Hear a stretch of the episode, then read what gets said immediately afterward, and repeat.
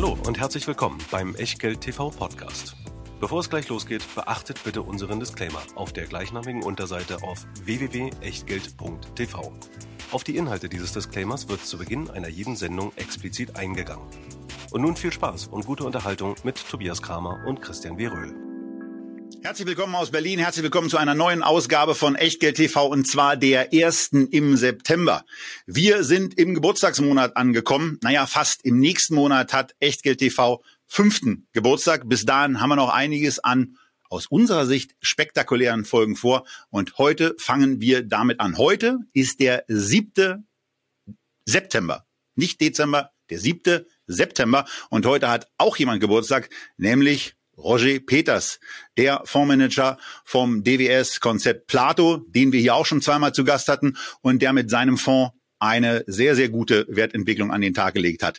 Wir wollen heute aber über ein anderes Geburtstagskind sprechen, dessen Wertentwicklung nicht so gut war. Und dafür haben wir uns ein neues Format ausgedacht, nämlich drei Engel für. Und diese drei Engel sprechen heute zu Frank Thelen, dessen 10x DNA-Fonds just dieser Tage ein Jahr alt geworden ist. Er hat sich in einigen Podcasts, in einigen Digitalshows präsentiert, hat einiges erzählt und das wollen wir beleuchten in, wie gesagt, diesem neuen Format Drei Engel für. Und neben Christian, der natürlich einer der Engel ist und ihr werdet es erraten, auch mich bezeichnen wir hier als Engel, haben wir noch einen dritten Engel dazugehört und dieser heißt Pip Klöckner, auf den wir uns sehr freuen und den wir an dieser Stelle auch ganz kurz schon mal hier begrüßen. Hallo Pip. Moin Moin, freue mich sehr dabei zu sein. Aber bevor Pip ich und auch Christian selbst anfangen zu reden, haben wir was, nämlich den immer wieder und seit Anfang an regelmäßig neu live eingesprochenen Disclaimer von Echtgeld TV von Christian. Ach Mensch, jetzt muss ich doch den Disclaimer machen. Ich wollte doch erst ein Geburtstagsständchen singen. Nicht nur für Franks Fond, nicht nur für Roger Peters, sondern auch für dich, lieber Tobi. Denn auch du hattest ja Geburtstag. Aber also machen wir es wie immer mit dem Disclaimer. Alles, was wir hier machen, ist eben keine Anlageberatung, keine Rechtsberatung, keine Steuerberatung, keine Aufforderung zum Kauf oder Verkauf von Wertpapieren. Wir sagen unsere Meinung und zwar heute richtig deutlich und was ihr daraus macht oder eben nicht, das ist ganz allein euer Ding und damit auch euer Risiko. Weder wir noch unser Gast Pip Klöckner können dafür irgendeine Art von Haftung übernehmen, genauso wenig wie eine Gewähr für die Richtigkeit und Vollständigkeit der Unterlagen, die es auch zu dieser Sendung wieder in der Echtgeld TV Lounge gibt. Aber wie immer natürlich auch dabei unser Hauptsponsor, unser Depotpartner Scalable Broker. Dort wo die Heimat der Echtgeld-TV-Depots ist, im Depottyp Prime Broker, was nichts anderes heißt als 2,99 im Monat zahlen im 12-Monats-Abo und dann unbegrenzt handeln, besparen, investieren, über 7000 einzelne Aktien, über 2000 ETFs, die größte Auswahl in Deutschland. Und, wenn ihr wollt, gegen Zusatzkosten auch noch die Möglichkeit, bei Nebenwerten mal über Xetra zuzugreifen. Ja, und was übrigens auch Geburtstag hat, ist, dass es beim Scalable Broker seit einem Jahr Sparpläne at its best gibt und zum einjährigen Geburtstag dieses Angebots, wo ihr alle Sparpläne auf Aktien und ETF ab einem Euro starten könnt, ist jetzt ein Jahr später noch was dazugekommen. Auch etwas, was wir hier in diversen Sendungen uns schon gewünscht haben, nämlich aktive Fonds sind ab jetzt auch besparbar. Es sind so etwa 50, die freigeschaltet sind. Ja, aber jeder Sponsor von uns hat natürlich auch das Recht, eine kleine Kritik zu bekommen, denn die Fonds sind nicht so ohne weiteres abrufbar. Aber wir haben mal ein bisschen nachgeschaut und wir nennen euch mal ein paar. Arcatis, Datini, Valueflex ist dabei, Arero, Bit Global Internet Leaders, Carmignac, Deka Dividendenstrategie, Dirk Müller, Dirk Müller Premium Aktien ist mit dabei. Man fragt sich ein bisschen warum, aber äh, vielleicht kann das bei Gelegenheit jemand von Scalable erklären. Der DJE Zins und Dividende, DWS Konzept Plato ist mit dabei, DWS Top Dividende, Fidelity Funds, der Global Technology ist dabei, der Flossbach von Storch, Multiple Opportunities, der Franklin Technology Fund, der Nordea Global Climate und so weiter. Picted Water ist dabei, The Digital Leaders Fund ist mit dabei, der Uniglobal ist mit dabei und unser Geburtstagskind ist auch mit dabei. Und damit sagen wir jetzt aber wirklich herzlich willkommen zur ersten Ausgabe von Drei Engel für. Und in diesem Fall Drei Engel für Frankie. Frank Thelen ist unser Adressat bei dieser ersten Ausgabe. Und wenn ich sage erste Ausgabe, dann impliziert das schon ein bisschen, dass wir sowas öfter machen werden. Aber keine Sorge, äh, wir werden uns andere Themen suchen. Ähm, drei Engel für Kathy wäre ja auch ein geeigneter Titel. Da fällt uns in den nächsten Monaten sicherlich was ein. Und das Ganze fällt uns ein gemeinsam mit unserem dritten Engel mit Pip Klöckner, den ich hier nochmal herzlich willkommen heiße und den ich jetzt erstmal zumindest das erste Feld geben möchte, sich unseren Zuschauern und Zuhörern einfach mal vorzustellen. Wer bist du? Was machst du? Und warum machst du das, was du machst, so gerne? Ich versuche es kurz zu machen. Ähm, mein Name ist Philipp Klackner. Ich, mein Hintergrund ist äh, die BWL. Ich habe 2005 angefangen, in der Berliner Internetwirtschaft zu arbeiten, also mache das nicht ganz 20 Jahre. Ähm, komme aus dem Online-Marketing, ähm, habe mich mehr und mehr sagen auch mit den, also mit der gesamten Business-Systematik von Firmen äh, beschäftigt. Ähm, habe viele Beteiligungen in Startups, in Wachstumsfirmen, äh, in teilweise public listeten äh, Firmen bekommen über IPOs und ähm, habe nebenbei den Podcast Doppelgänger Tech Talk Podcast, in dem wir zweimal wöchentlich über ähm, hauptsächlich Technologieaktien äh, sprechen. Also ich habe wenig Ahnung von deutschen Neben Nebenwerten ähm, von DAX Blue Chips, sondern wir sind wirklich sehr stark auf dem Thema ähm, Marktplätze, US Softwareaktien und so weiter. Genau. Und ansonsten, wir, mein, meine Brötchen zu verdienen, berate ich große ähm, Kapitalverwalter aus den USA, Private Equity Firmen, ähm, Wagniskapitalfinanzierer. Und das war es eigentlich auch schon. Sehr viel muss man, mehr muss man, glaube ich, nicht wissen. Das reicht ja auch erstmal so zum Einstieg. Ähm, das also zu deinem Hintergrund und wer den Doppelgänger-Podcast da noch nie gehört hat, aber in seinem Wochenverlauf noch Zeit hat, kann ja einfach mal gucken, inwieweit er den damit einstreuen kann, mit einbauen kann und da eben auch das eine oder andere für sich mitnehmen kann und für seine Investments mitnehmen kann. Wir wollen heute aber, Pip, mit dir darüber reden, ähm, wie wir dieses ganze Thema 10x DNA so wahrnehmen und wie es sich für einen Geburtstag gehört. Äh, fangen wir mal mit der einen oder anderen Nettigkeit an. Und wir haben ja im Vorfeld abgestimmt, äh, dass du bei den Nettigkeiten einfach mal loslegst. Was findest du an diesem 10x DNA-Fonds gut? Was gefällt dir daran? Und äh, weswegen empfindest du ihn möglicherweise auch als in irgendeiner Form eine Bereicherung für das deutsche Fondsangebot?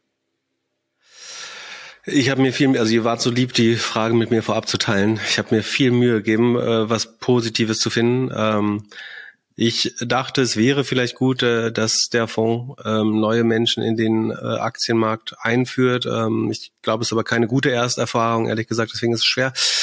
Das Beste, was ich ihm abgewinnen kann, ist wahrscheinlich, ähm, A, dass alle Unternehmen, die er von Anfang an gehalten hat, äh, tatsächlich noch existieren. Äh, das ist äh, ja auch eine Errungenschaft. Und vielleicht, äh, dass insgesamt das verwaltete Volumen äh, weit unter 100 Millionen geblieben ist äh, und damit äh, nicht mal ein Fünftel von Dirk Müller selbst erreicht hat.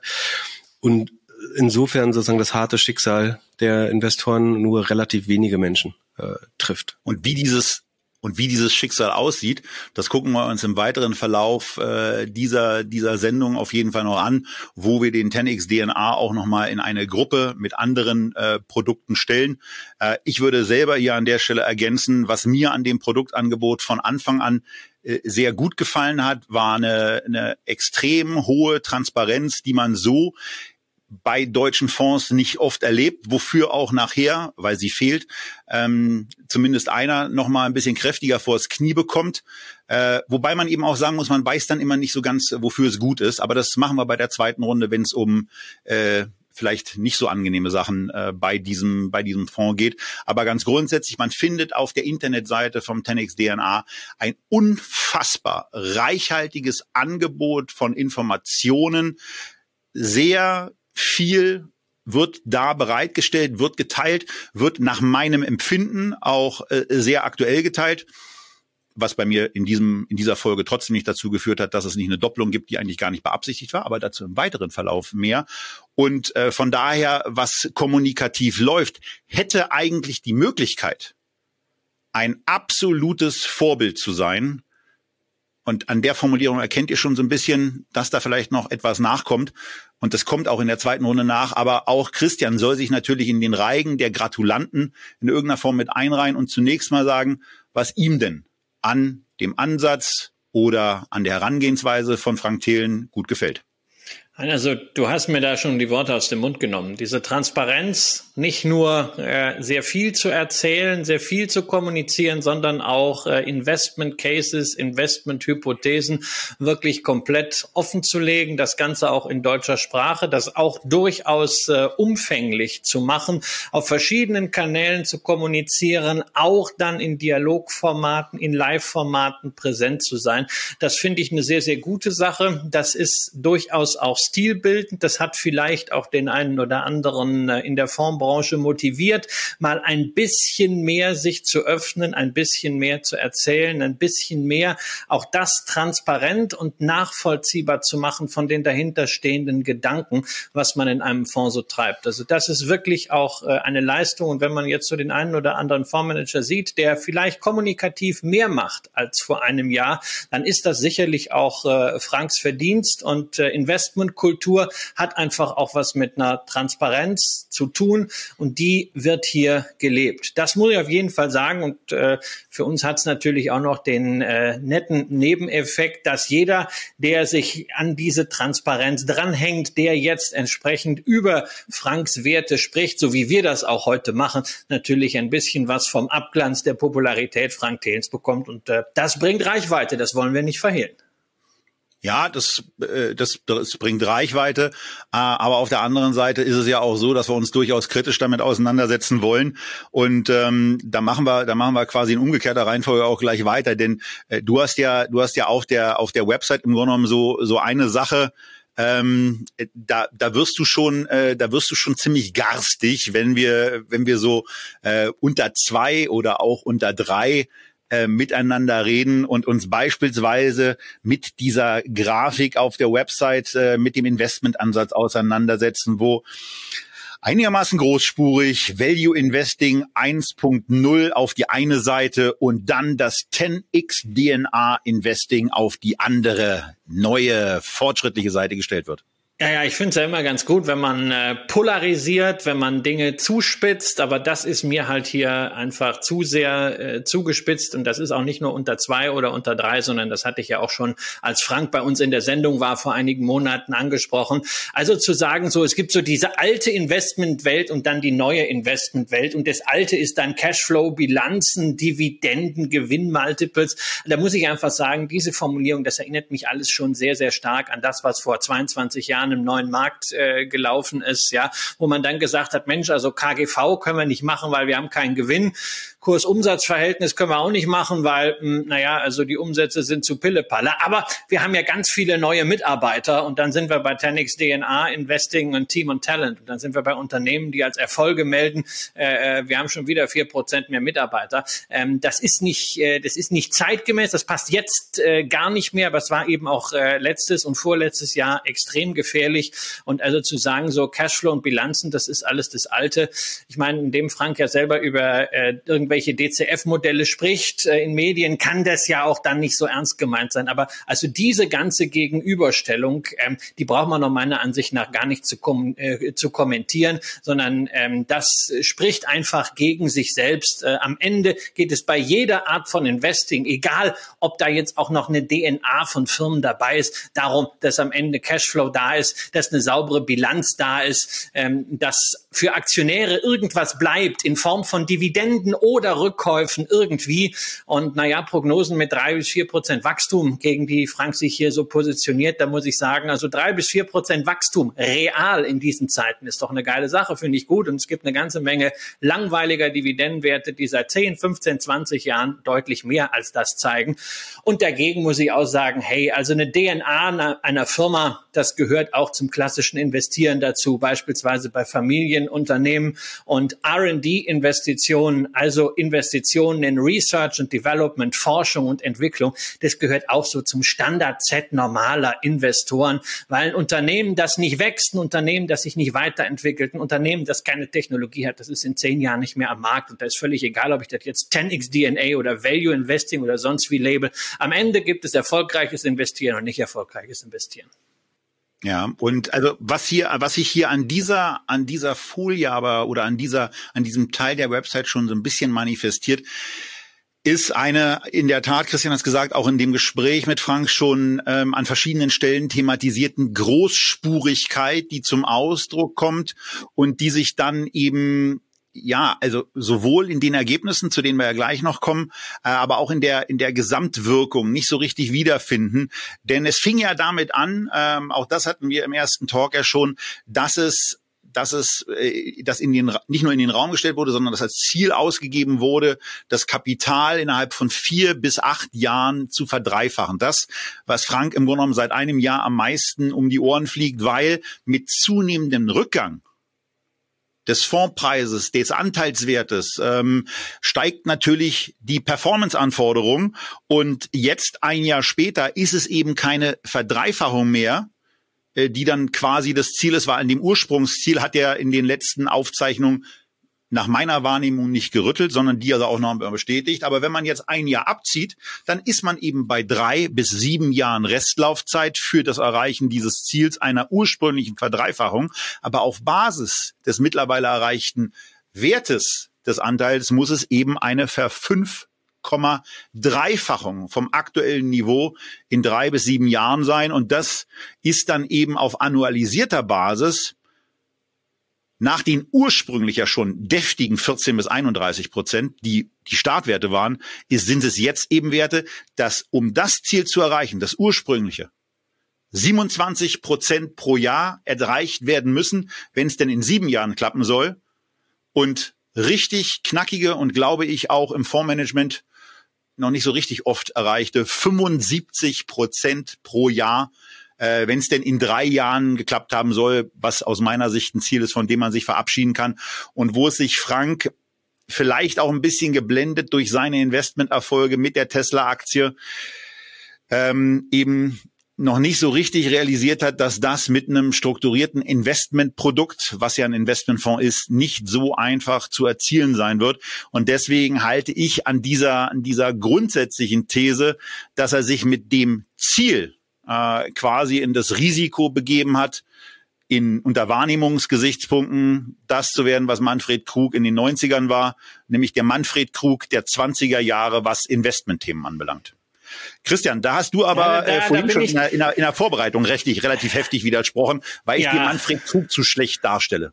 Ja, nee, nee, nee, nee. Also ich meine, ich, ich weiß nicht, ob Frank Thelen singen kann. Das konnte Manfred Krug sehr gut und der hat wirklich gute Filme gemacht. Ja, also die Tatorte mit Charles Brauer, also ich meine, die mögen wir doch alle. Ne? Was jetzt aber nicht ähm, als Hinweis gewertet werden soll, dass wir Frank Thelen jetzt auch noch in Tatorten sehen wollen. Also es gibt Nein, und wir wollen auch nicht, wir wollen auch nicht, dass Frank singt. Ähm, aber ähm, was wir äh, schon sehen müssen, ist, dass Krug Milliarden bewegt hat ähm, bei der Werbekampagne für die T-Aktien. Ähm, das ist Frank äh, nicht gelungen. Trotz großen äh, Werbeeinsatz äh, ist der Fonds ja auch schon vom Anfang an jetzt nicht so großartig äh, im Vertrieb gestartet. Der war mal vom Volumen her kurzzeitig über 100 Millionen. Jetzt ist er irgendwie bei, bei 70 Millionen. Ist ja auch eigentlich äh, äh, schon bewundernswert, dass das, äh, dass da Geld angesichts der Performance nicht, nicht rausgeht. Also da ist eine gewisse Community, die ihm hier vertraut. Aber man muss das halt auch mal einsortieren, weil es wird ja sehr viel über diesen Fonds gesprochen, also bei Twitter und in Medien allgemein, Medienpräsenz auch bei uns hier, ne? also gefühlte Medienpräsenz in der deutschen Fondslandschaft wahrscheinlich 33 Prozent. Aber wenn wir jetzt mal das Volumen von Franks Fonds in Relation setzen zu dem, was der Bundesverband der Investmentindustrie als Gesamtvolumen deutscher Aktienpublikumsfonds veröffentlicht hat, das sind nämlich 536 Milliarden Euro, dann reden wir hier bei den 70 Milliarden, äh, 70 Millionen Euro, die Frank hat, über 0,013 Prozent des deutschen Marktes. Und das ist absolut nicht Manfred Krug-Niveau. Und irgendwie kommt mir da ein anderer bekannter Manager in Erinnerung, der bei diesen Dimensionen mal einen anderen Begriff geprägt hat. Und da muss man einfach sagen, wissen Sie, wir reden hier eigentlich über Peanuts. Äh, des deutschen Investmentmarktes, äh, referenziert auf Hilmar Kopper, der sich etwas despektierlich über Handwerkerforderungen im Zuge der Schneiderpleite geäußert hat.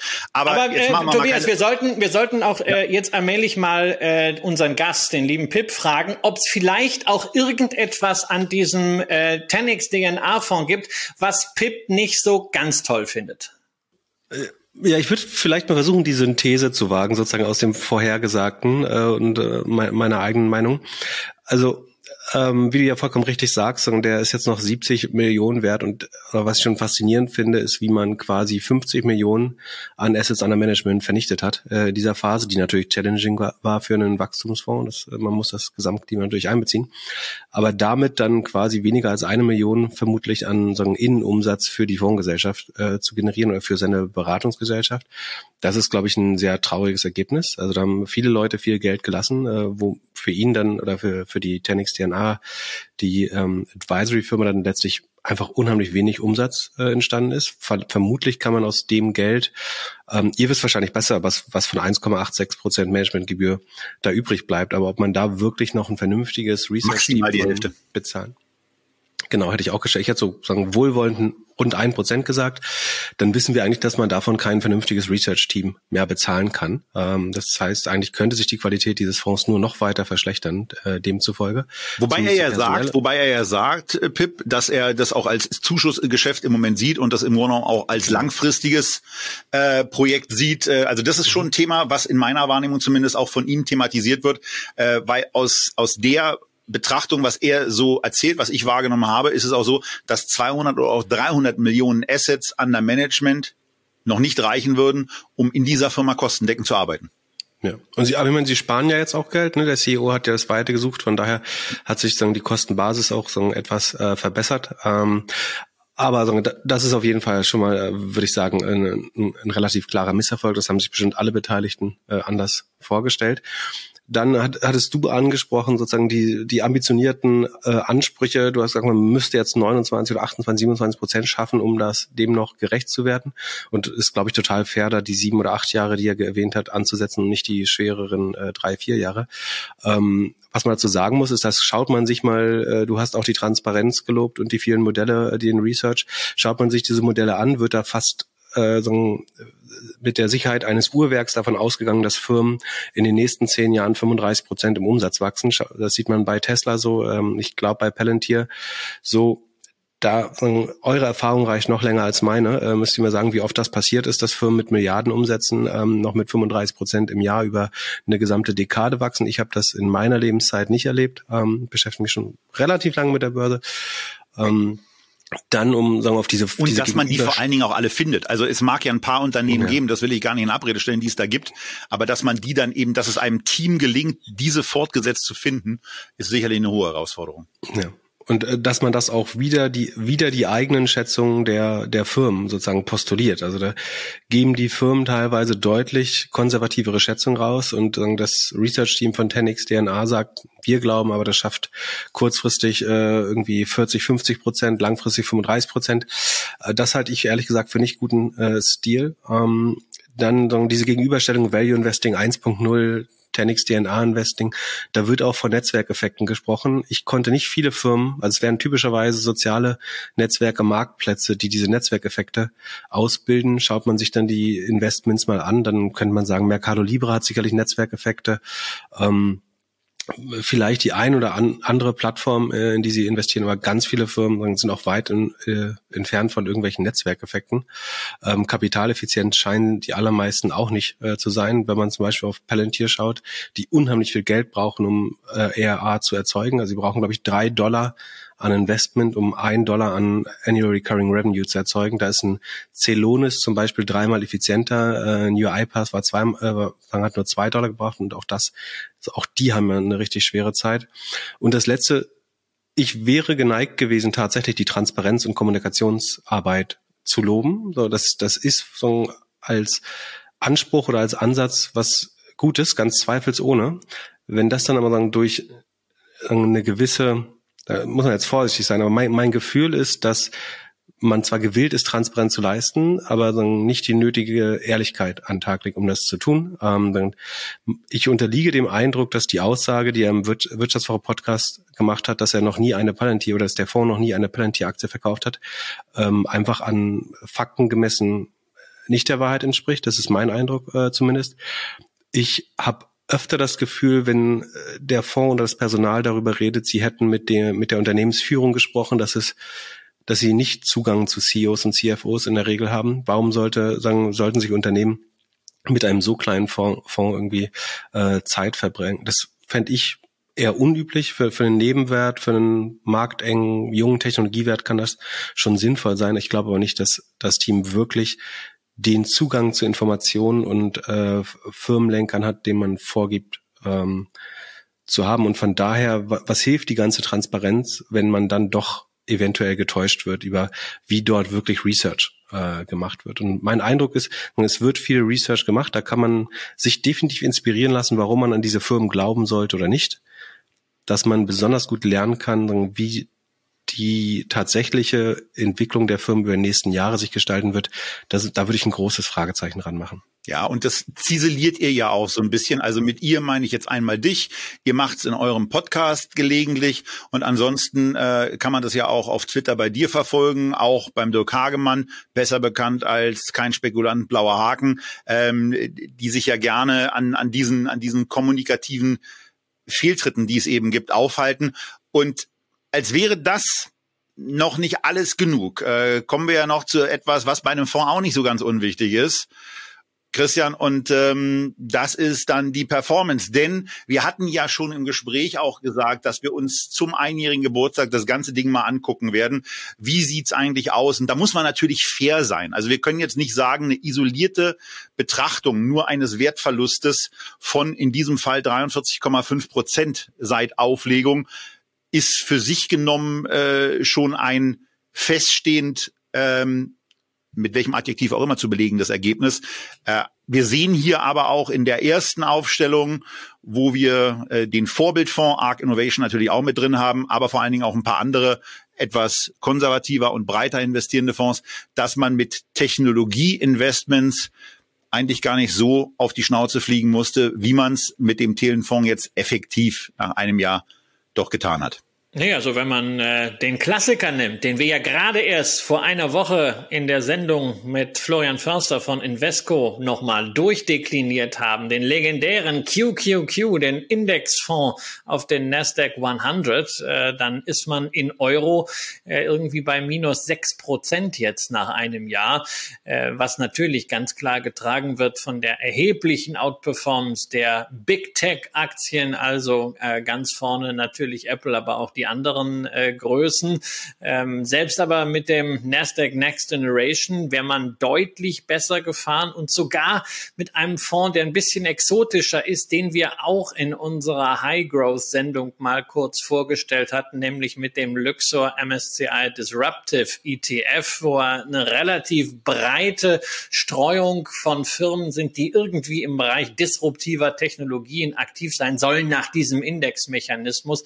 Auch damit wäre man halt mit einem Minus von 25 Prozent deutlich besser gefahren als mit dem Fonds von Frank Thelen. Es ist also einerseits die Konzentration auf Big Tech, die im äh, Technologiebereich erfolgreich war in den letzten äh, zwölf Monaten, die wir hier betrachten. Andererseits die sehr breite Diversifikation hat was gebracht. Aber man muss halt auch dagegen sagen, Thelen ist deutlich, deutlich besser als der in Euro umgerechnete Fonds von Katie Wood. Der ist ja hier so nicht verfügbar, aber wir haben ihn einfach mal dazu gepackt, nämlich den ARC Innovation. Der hat in der Zeit mehr als 60 Prozent verloren als klassisches High Conviction Produkt.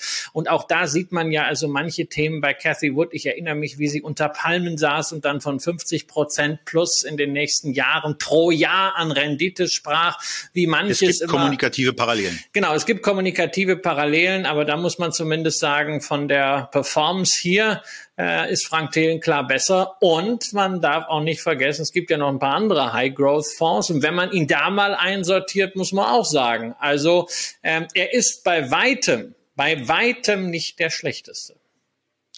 Und wir hatten, wir hatten in, einer, in unserer äh, Vorbesprechung, die wir getan haben, den, den Global Online Retail mit reingepackt, der äh, jetzt, jetzt wirklich schwer und hart getroffen äh, mit einem mit einem äh, sehr ordentlichen Verlust äh, von über 60 Prozent äh, im Minus dümpelt seit Auflage von 10x DNA. Wir haben den äh, Bit Global Internet Leaders mit drin, der auch 50 Prozent im Minus ist. Und das ist für mich eben auch das Beispiel, ähm, wie möglich, also wie Anfangserfolge, die Jan Beckers ja erzielt hat, um Gottes Willen, und wo er ein sensationelles Volumen aufgebaut hat, aber sich dann eben äh, auf der auf der Negativseite der Kommunikationsebene wiederfinden.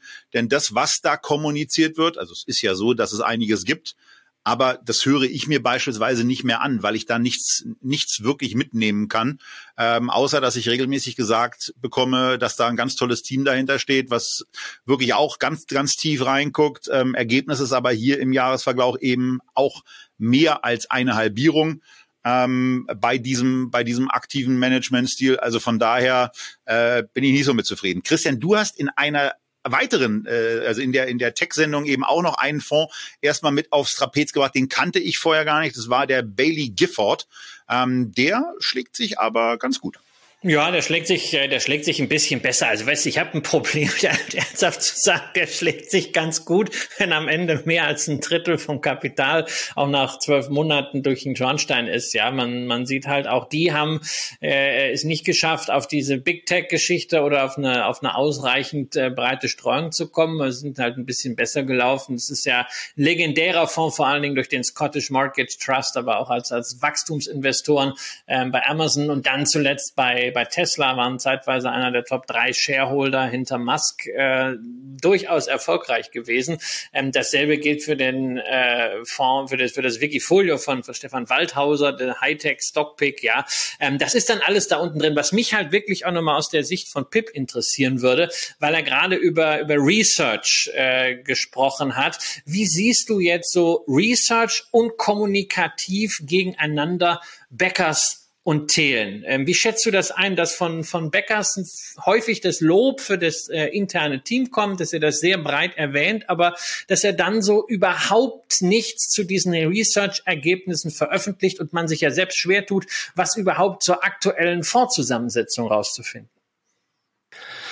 Ja, also äh, die, der Tenix DNA-Fonds scheint natürlich viel mehr der sagen, Strategie von äh, ARK Invest äh, zu folgen, also mit der Herausgabe von eigenem Research, mit ähm, Marketingaktivitäten auf vielen ähm, Kanälen. So das äh, erweckt den Eindruck der Transparenz äh, erstmal.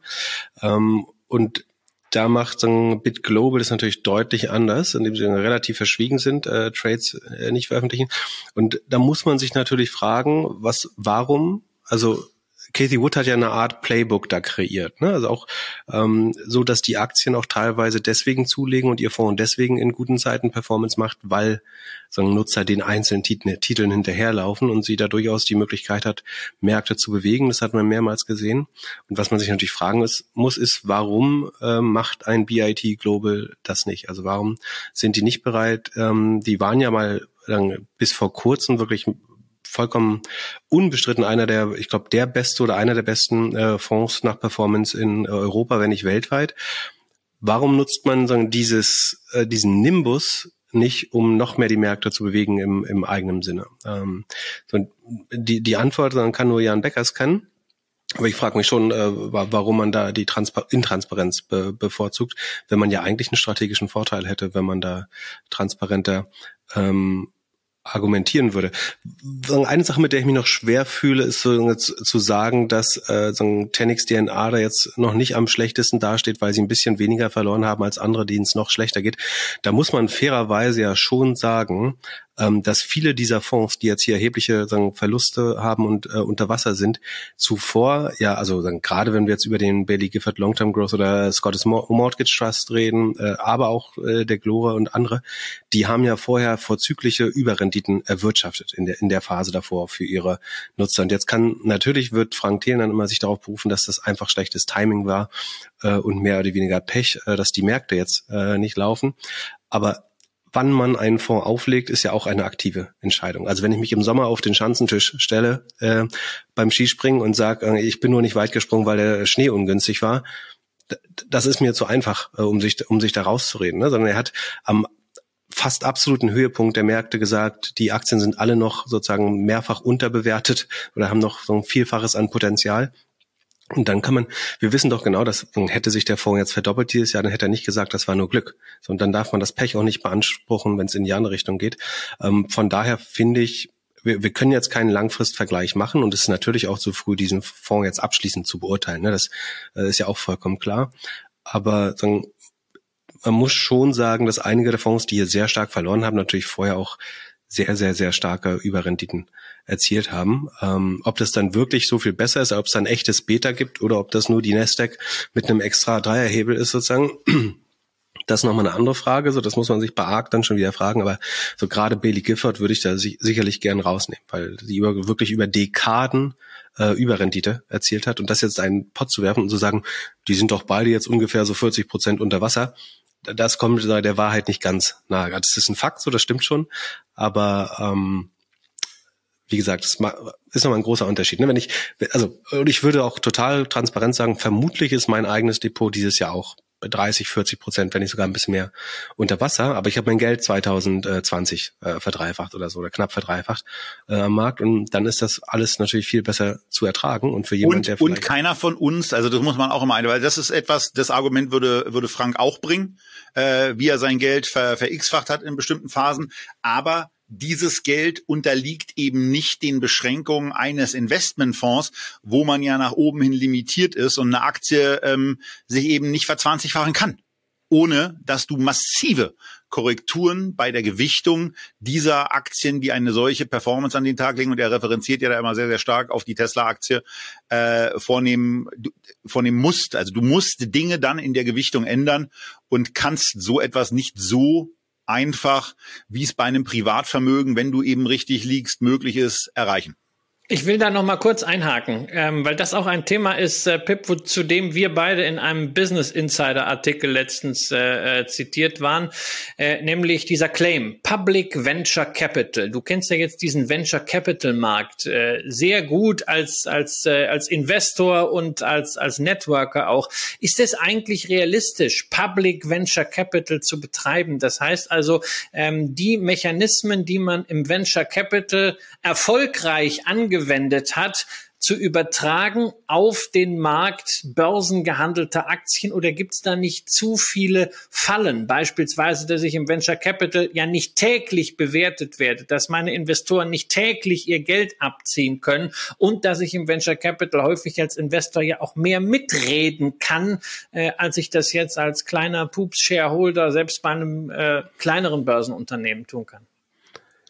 Ja, das ist tatsächlich vielleicht eine interessante Perspektive auf den Fonds. Also Public Venture Capital kann eigentlich nicht funktionieren. Also der typisch, also wäre das jetzt das Portfolio eines Wagniskapitalfinanzierers, also eines Venture Capital Fonds, dann würde der im Erfolgsfall der Erfolg darauf beruhen, dass acht von zehn Unternehmen sterben, ähm, ein weiteres irgendwie überlebt, vielleicht sogar eine positive Rendite hat.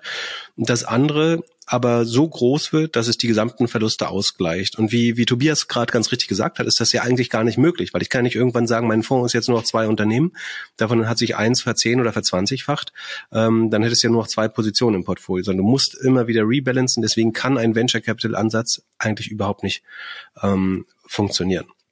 Ähm, von, von daher ist es eigentlich schon schon sehr sehr schwer. Ähm, du hast das Liquiditätsproblem, dass äh, am Public Markets Aktien halt quasi ständig neu bemessen werden, was gut, was schlecht sein kann.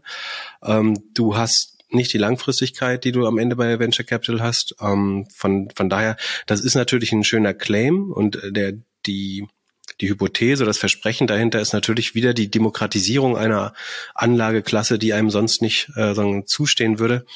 Aber wie das ausgeht, ähm, also ich habe noch wirklich keinen guten Fall gesehen, wo irgendwo Demokratisierung von Assetklassen dran stand und wo das dann auch extrem gut funktioniert hat. Also man kann und es also ist eben auch ein Thema, also dieses ganze, diese ganze Blase, also diese Sprechblase Demokratisierung von. Hm also der wäre auch mal, da wäre auch mal ganz schön, wenn die nicht nur mit heißer Luft, äh, sondern auch mit vielleicht mit Sauerstoff äh, gefüllt ja. werden würde, den man danach auch atmen kann. Und was natürlich richtig ist, ist, wäre das ein Venture Capital Fonds, dann wäre es vollkommen normal, dass die Verluste erstmal einsetzen und ganz am Ende erst viel viel Gewinn äh, gemacht wird, äh, dann wäre das tatsächlich so, weil die ja geschlossen sind und die ersten Firmen gehen schon nach zwei, drei Jahren pleite.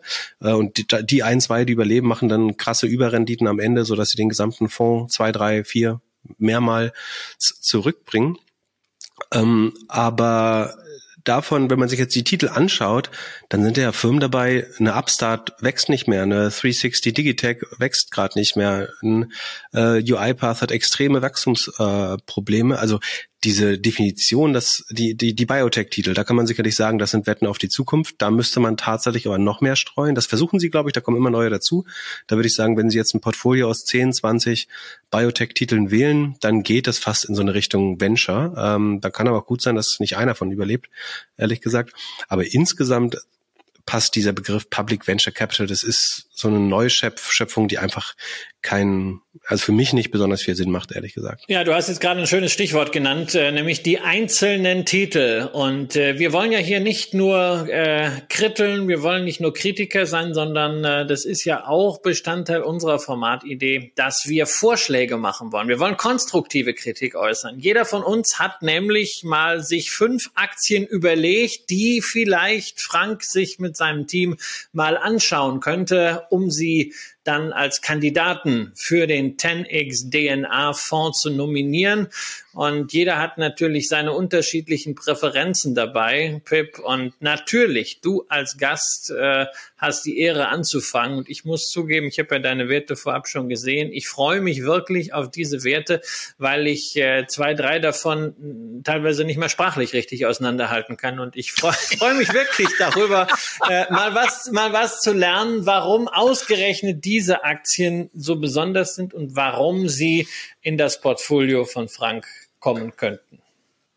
Also ich würde gerne damit anfangen, da tatsächlich fairerweise mal was Positives äh, zu sagen. Und zwar, dass es natürlich selbst im Tenix DNA-Fonds Aktien gibt, die ich für solide Unternehmen halte. Ne? Eine, eine Hims und Hers, die quasi generische Medikamente, die so ein bisschen schambehaftet sind, Viagra, vorzeitige Ejakulation, Haarausfall, solche Dinge, ähm, übers Internet verkaufen. Die, die wachsen nach wie vor sehr stark, ähm, ähm, werden profitabel, werden höchstwahrscheinlich. Das ist ein gutes Unternehmen, finde ich. Äh, eine HubSpot äh, habe ich mich auch regelmäßig positiv drüber geäußert. Mercado Libre hat unheimlich viel Resilienz bewiesen. Ähm, in, in Südamerika scheint es überhaupt keine E-Commerce, kein E-Commerce-Verzagen zu geben. Äh, ich werde jetzt nicht sagen, äh, nicht vom blinden Huhn sprechen, aber natürlich gibt es auch äh, in dem Fonds ähm, ähm, Werte. Entschuldigung, jetzt denkt mein Telefon, das ist natürlich äh, sehr unangenehm. Ähm, das lassen wir, das lassen wir zur Strafe genauso das, drin. Das ist fair enough, genau.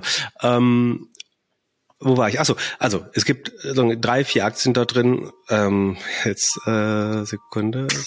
Das, ähm, Wir lassen das alles genauso drin. äh, ähm, also, wie gesagt, äh, auch dort gibt's natürlich Aktien, äh, die, für die, zu denen ich mich auch positiv geäußert habe in der Vergangenheit. Ähm, was fände ich jetzt äh, ein paar gute tatsächlich Technologieaktien?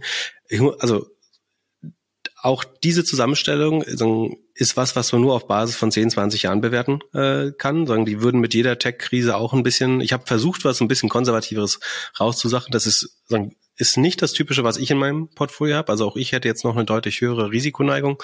Ich bin ein sehr langfristiger, sehr Risiko, ähm, ein Investor mit sehr viel Risikoappetit. Ähm, deswegen würde ich meinen, also ich hätte tatsächlich natürlich auch Angebote gehabt, so, so eine Fonds, oder ich hätte mir ein Wikifolio bauen können. Ich hätte aber auch mit äh, ein, zwei Anbietern Fonds bauen können. Ich habe es aber genau aus dem Grund gemacht, weil ich glaube, ich investiere viel zu risikohaft und ich möchte niemandem erklären müssen, warum man dabei Geld verlieren kann. Ähm, deswegen entspricht das jetzt nicht meinem eigenen Portfolio. Das ist logischerweise keine Anlageberatung. Ähm, es sind aber Titel, die ich gerade ganz äh, spannend finde äh, in der jetzigen Zeit, weil sie auch äh, eine gewisse Resilienz bewiesen haben äh, in dieser Krise nicht alle, aber einige. Fangen wir vielleicht mal an mit äh, CrowdStrike, was sie an Crowd, also CrowdStrike macht. Internet Security ähm, im SaaS-Modell natürlich, also Software as a Service, ein Subscription-Modell. Das Gute an CrowdStrike ist sicherlich, dass man ähm, wir, wir merken gerade bei einigen Softwarefirmen, dass die Sales deutlich schwerer werden. Also die Sales-Zyklen verlängert sich. Das heißt, man braucht mehr Zeit, bis man ein Unternehmen überzeugt davon hat, eine sehr teure Softwarelösung äh, zu kaufen. Ähm, Unternehmen versuchen auch dort zu sparen teilweise. Und jetzt ist es im Sektor Security aber, glaube ich, so, dass es unheimlich schwer ist, daran zu sparen, weil sagen, der Chief Information Security Officer oder Chief Technology Officer möchte sicherlich nicht zum CEO gehen, wenn man gehackt wurde, wie das immer mal wieder äh, jede Woche eigentlich bei irgendeinem Public äh, Unternehmen passiert und sagen, ich habe da irgendwie die die Discounter-Variante ähm, genommen. Von daher sieht man eigentlich, dass Security jetzt dieses Jahr relativ gesehen outperformed hat, auch zu anderen Softwareaktien. Und CrowdStrike ist ein sehr gutes äh, Beispiel dafür. Ähm, was ich mag, ist ganz konkret, dass sie immer noch mit fast 60 Prozent wachsen. Das Wachstum verlangsamt sich ein bisschen, so ein, zwei Prozent jedes Quartal. Also sie sind ein sehr wachstumsstarker Wert auf einem sehr hohen Niveau inzwischen schon. Und das Spannendste finde ich tatsächlich die hohe Cash Conversion. Also im letzten Quartal haben die wirklich 51 Prozent der Umsätze in Free Cashflow äh, verwandelt. So, das kann auf Last 12 Months Basis oder langfristig noch ein bisschen weniger sein, aber es sieht so aus, ähm, als, als wenn sie wirklich unheimlich viel Geld äh, in, in freies Cash ähm, verwandeln, sind pro forma, haben sie noch eine minus zehn Prozent, also nach, nach Gap ist die operative Marge noch minus zehn Prozent. Ähm, die, die Lücke dazwischen ist natürlich wie immer hauptsächlich die Share-Based Compensation, also die Mitarbeiteraktien ähm, Optionen. Sie haben ähm, eine Magic Number um die eins im Jahresschnitt. Das heißt, um was ist eine Magic Number? Genau, das wollte ich gerade erklären. Das ist ein Maß für die Sales-Effizienz. Das heißt, eine Magic Number von eins würde heißen, um ARR, also Annual Recurring Revenue, also wiederkehrendes Abo, äh, Abo, Abo-Umsatz würde ich jetzt mal einfach sagen, zu generieren, brauchen sie quasi an Marketingaufwendungen den Umsatz des ersten Jahres. Ähm, das ist eigentlich schon ein recht guter Wert. Man ist da teilweise bereit, äh, auch deutlich mehr äh, zu bezahlen, also durchaus bis zu 1, vielleicht äh, sechs Quartale, fünf, sechs Quartale. Sie brauchen nur vier. Das ist ein überdurchschnittlicher Wert. Und sie haben eine sogenannte ähm, sehr gute DBNER, das ist die Revenue Expansion. Das heißt, wie viel Prozent des Jahresumsatzes wird der Kunde nächstes Jahr mit mir machen. Und 120 oder mehr als 120 heißt in dem Fall, ein Kunde, der dieses Jahr eine Million mit mir ausgibt, gibt im nächsten Jahr schon 1,2 Millionen mit mir aus. Und das trägt natürlich an sich schon das Wachstum äh, der Firma weiter, wenn man es schafft, ähm, Jahr, Jahr für Jahr durch neue Module, neue Features oder auch einfach durch mehr Inanspruchnahme des Produktes ähm, mehr Umsatz mit dem Kunden zu generieren. Gleichzeitig gewinnt man äh, auch neue Kunden hinzu. Ähm, es ist, glaube ich, die beste Kombination aus Wachstum und Profitabilität oder sagen Cash, positiven Cashflow, ähm, die es gerade gibt ähm, ähm, im Cybersecurity-Markt, ist aber auch entsprechend hoch bewertet, äh, muss man natürlich sagen.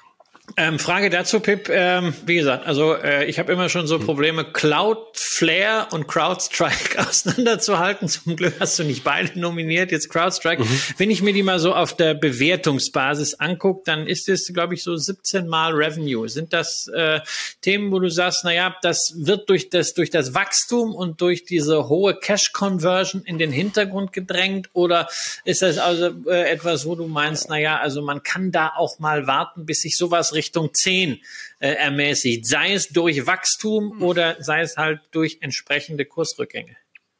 Also wie wichtig ist dir, ist dir so ein, so ein Bewertungstiming bei solchen Firmen? Äh, ja, also ich wünschte natürlich, ich hätte jetzt äh, eine, eine, höhere Liquiditätsreserve, um die auf dem jetzigen Niveau noch, noch nachzukommen. Ich habe sie tatsächlich teurer gekauft, aber da sie mit 60 Prozent wachsen, sagen, reduziert sich die äh, relative Bewertung natürlich auch deutlich jedes Jahr.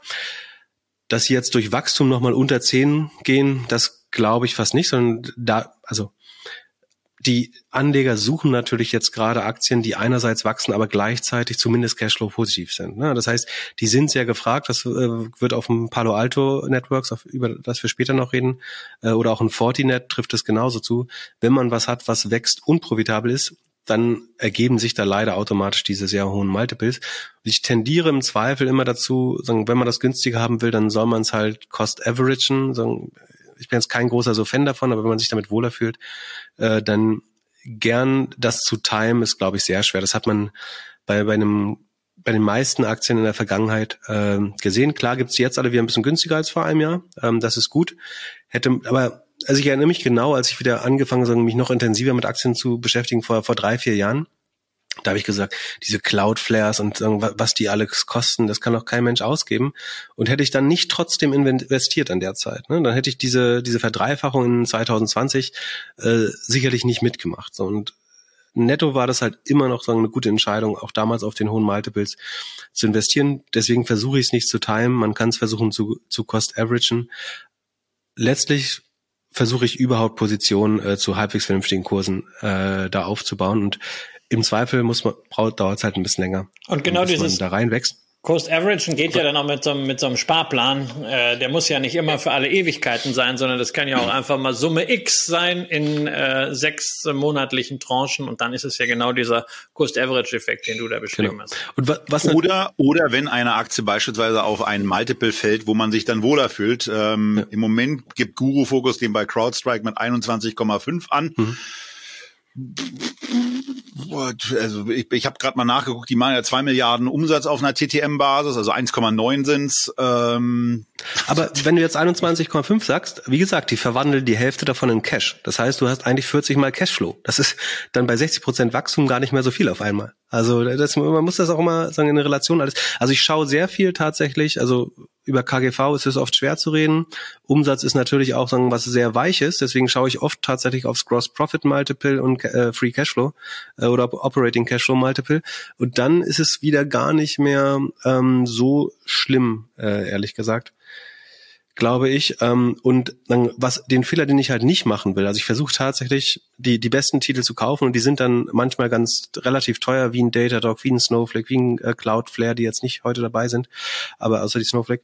Ähm, aber dann der Fehler, den viele machen, ist, die suchen sich dann die günstigsten Softwareaktien, die trotzdem noch wachsen, raus. Das ist dann vielleicht eine, was war das zuletzt, eine DocuSign oder so ein Peloton oder äh, Zoom. Die sehen natürlich alle günstig aus, aber die sind auch alle über den Berg, fangen jetzt an zu schrumpfen und ähm, da, da preist der Markt schon relativ effizient. Ähm, und danach bei Software nach Schnäppchen zu suchen, habe ich ganz selten gefunden, dass das äh, gut funktioniert. Man läuft dann. Ich hatte schon ein bisschen Angst, eben, dass du eine Aktie nimmst, die, die von mir mit dabei ist, aber ein Dickschiff, damit will ich mal zur zweiten Aktie auch überleiten, ja. hast du ja trotzdem mit drin. Genau, das ist, also ähm, so ein bisschen, weil das tatsächlich die konservativste Aktie ist, die ich selber habe. Also da habe ich eine nicht signifikant, aber eine, ich habe insgesamt nur sieben, acht Titel, glaube ich, im Depot gerade. Von daher ist es so oder so signifikant. Ähm, ich glaube, Microsoft ist gerade die beste und das einfach auch, um eine Aktie vorzustellen, sagen die mir auch mit relativ gutem Gewissen, ähm, wo es wirklich Risiko ist immer dabei, aber eine Microsoft, da geht das Wachstum jetzt ein bisschen runter, ich glaube auf 12 Prozent äh, im letzten Quartal. Das war auch so auch der historische Wert. Zwischendurch haben sie mal deutlich outperformed. Ähm, sie haben auch eine 33 Prozent Profitmarge ist ein Traum. Auch die konvertieren letztes Quartal oder ich glaube in den ersten sechs Monaten 50 Prozent des Umsatzes in, äh, in Cashflow. Ähm, also ganz, ganz ähnlich. Ähm, brutale Cash Cow.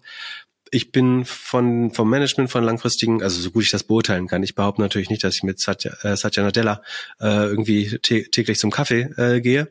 Aber ähm, was wir die letzt, in den letzten äh, fünf, sechs Jahren die Company transformiert hat, finde ich sehr überzeugend.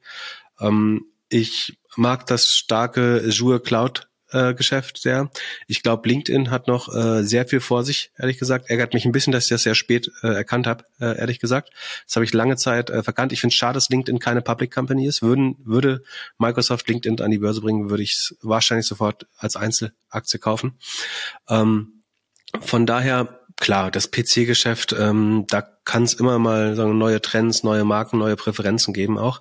Aber insbesondere beim Cloud-Geschäft, glaube ich, sind sie eigentlich der relativ deutlich der zweitstärkste Player, wachsen sehr schnell äh, gerade, äh, schneller als Google, schneller als Amazon, wenn ich mich recht erinnere, ähm, sind damit profitabel. Ähm, LinkedIn spannend, die Xbox-Plattform, die Gaming-Plattform spannend. Äh, sie machen gute strategische Zukäufe ähm, sind dabei profitabel und wachsen, ähm, sind aber natürlich so groß, dass selbst gutes Wachstum dann eben 12, 15 Prozent in absoluten äh, Boomzeiten mal 20 Prozent während Corona heißt. Ähm, aber die langweiligen 12 Prozent äh, mit dem Maß an Sicherheit, ich glaube einem 24, 25er ähm, Earnings Multiple. Und das sind Earnings, da wäre das Cashflow Multiple tatsächlich nochmal viel besser, da sind wir unter 20. Ähm, bei vernünftigem Wachstum, da das also ich bin ein Typ, der hasst so langweilige Aktien, aber das ist sozusagen als, als Kombination so gut, dass selbst ich mir die zulege, um da in schweren Zeiten auch. Und ich muss sagen, ich habe vorher eine sehr hohe Amazon-Position und habe die getauscht, weil ich für Amazon mittel, kurz, mittelfristig sagen, sehe ich es etwas äh, schweres Umfeld für Amazon als für Microsoft. Langfristig finde ich äh, Amazon trotzdem eine spannende Company, um das dazu Gucken wir uns gleich noch an. Also ich finde das natürlich toll, ne? Dass Christian und ich ja aus dieser Ecke hier kommen. Ne? Ja. Ne? Das ist ja, wir sind ja quasi, wir kommen ja eher so aus, mit verschiedenen Schwerpunkten aus ja. Value Investing 1.0. Also ich, mir genau. geht das Herz auf. Ne? Also man versucht ja immer alle möglichen Anlegerfallen zu vermeiden und der Confirmation Bias ist natürlich äh, auch immer kritisch. Nichtsdestotrotz ist es natürlich schön zu erfahren, wenn man also als zweitgrößte Position Microsoft Microsoft hat, obwohl man ein Tech-Idiot ist, obwohl man sich der Aktie mal ganz anders angenähert hat als du. Also ich, nur rein von der, äh, von der Cashflow und von der Dividendenseite, von der Kontinuität, der Stabilität auch der, der Earnings und dann doch am Ende äh, sieht, Mensch, der Pip Glöckner hat dieselbe in seinem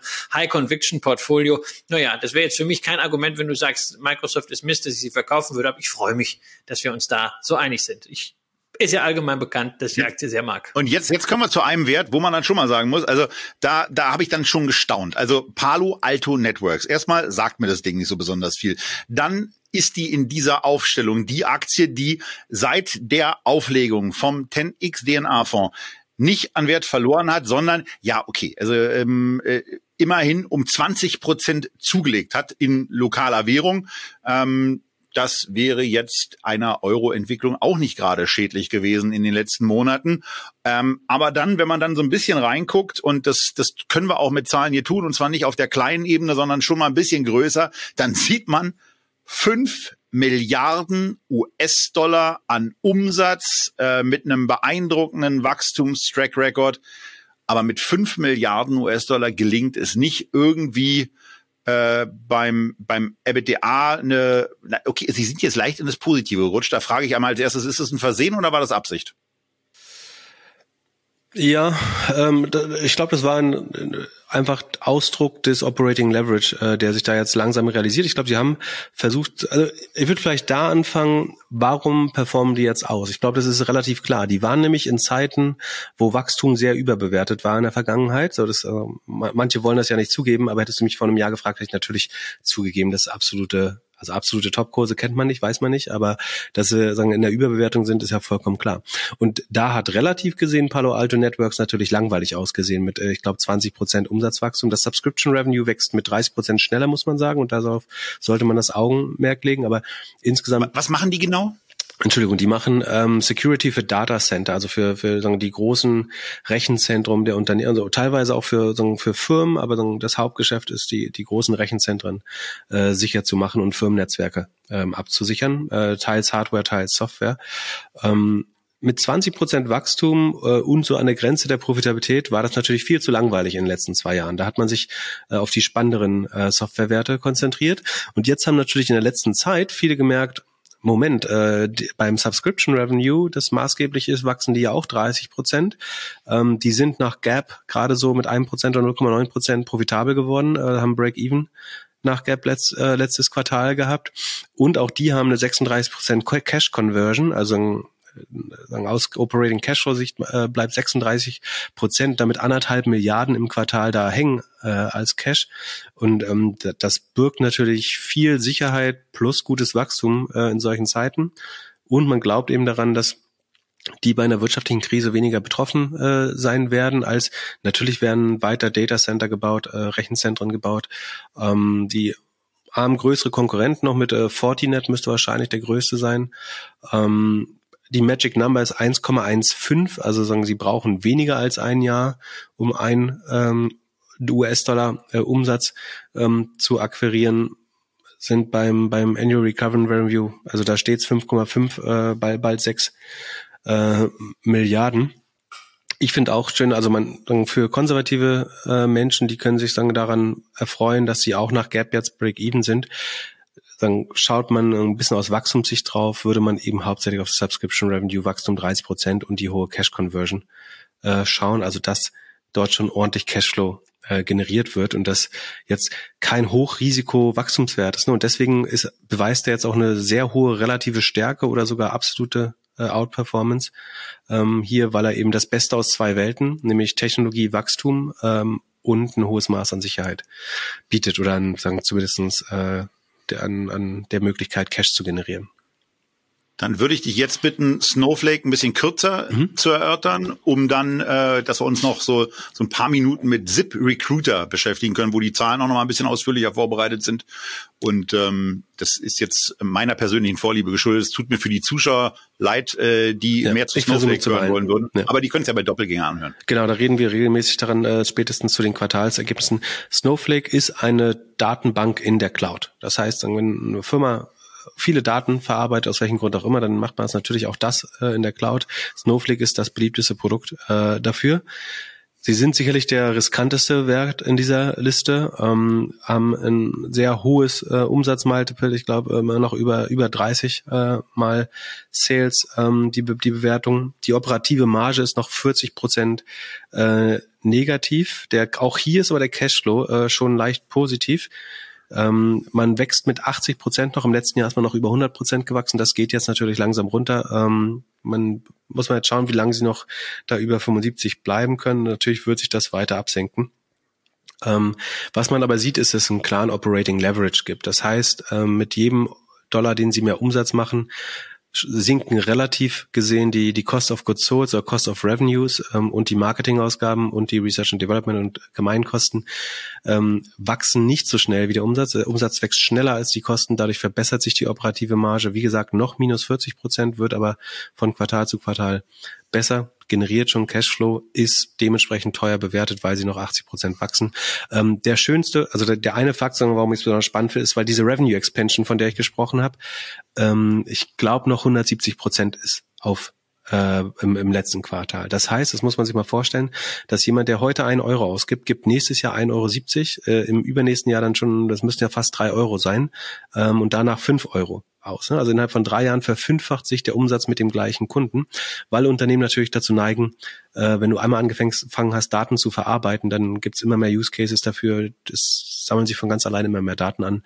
Ähm, und das ist, ich werde jetzt nicht sagen, eine Garantie für steigendes Revenue über die Zeit, aber dann diese Revenue Expansion auf pro Kunde Basis, ähm, da gibt es kein Unternehmen, was so gut ist wie, wie Snowflake und das überzeugt mich da besonders. Jetzt muss ich da aber doch nochmal noch mal kurz einhaken, Bitte. ja, weil das ja eine Aktie ist, die uns als Value Investing 1.0 Jüngern äh, durchaus bekannt ist, denn äh, niemand Geringeres als Warren Buffett ist, ist dort äh, äh, tatsächlich engagiert und zwar äh, seit kurz vor dem IPO zu 120 Dollar. Ähm, aktueller Kurs war zwischenzeitlich mal auf 400, aber jetzt auf 169 ist nur eine kleine Position bei ihm, aber man fragt sich da schon, also ausgerechnet Buffett adelt dann eine solche Softwarefirma, das ist schon was Besonderes. Aber wenn ich jetzt mal in die Zahlen reingucke, dann stelle ich fest, rasant steigende Umsätze und die Verluste, die nehmen aber auch zu. Ähm, was glaubst du, wann ist so dieser Punkt, äh, wann sich da auch mal das Net Income irgendwie nach oben dreht, dass das nicht so trichterförmig weiter auseinandergeht? Äh, ist das schon was, wo man sagen kann, das ist jetzt in ein oder zwei Jahren oder ähm, ist das so wie bei Delivery Hero so ein bisschen so ein bisschen foggy? Oder sagst du, nein, das wird eh automatisch irgendwie passieren, wenn diese Revenue Expansion weitergeht und dir ist es egal, ob das in einem Jahr, in zwei Jahren oder in fünf Jahren ist?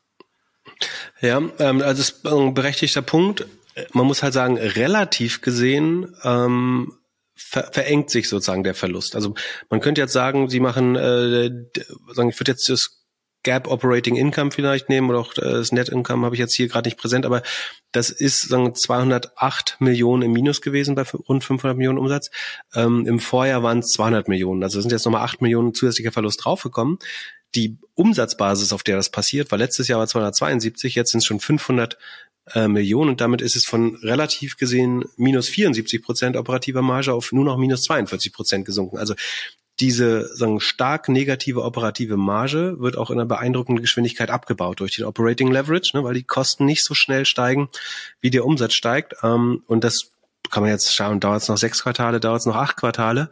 Aber ähm, wie gesagt, positiven Cashflow äh, gibt schon. Sie geben unheimlich viele Optionen raus, das ist gar keine Frage. Dadurch kommt es zu diesem, zu dieser großen Abweichung zwischen Free Cashflow und äh, Net Income oder Operating Income.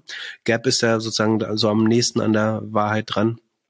Ähm, von, von daher, ja, dass sogar Warren Buffett äh, da sich überreden hat lassen, äh, in Tech zu investieren, äh, spricht, obwohl ist natürlich das Gegenteil von Value, wenn man ganz ehrlich ist. Äh, aber ich glaube, auch den wird diese, diese Revenue Expansion äh, fasziniert haben, weil das ich, ich will es nicht garantiert nennen, weil natürlich nichts garantiert ist in der Zukunft und an der Börse sowieso nicht.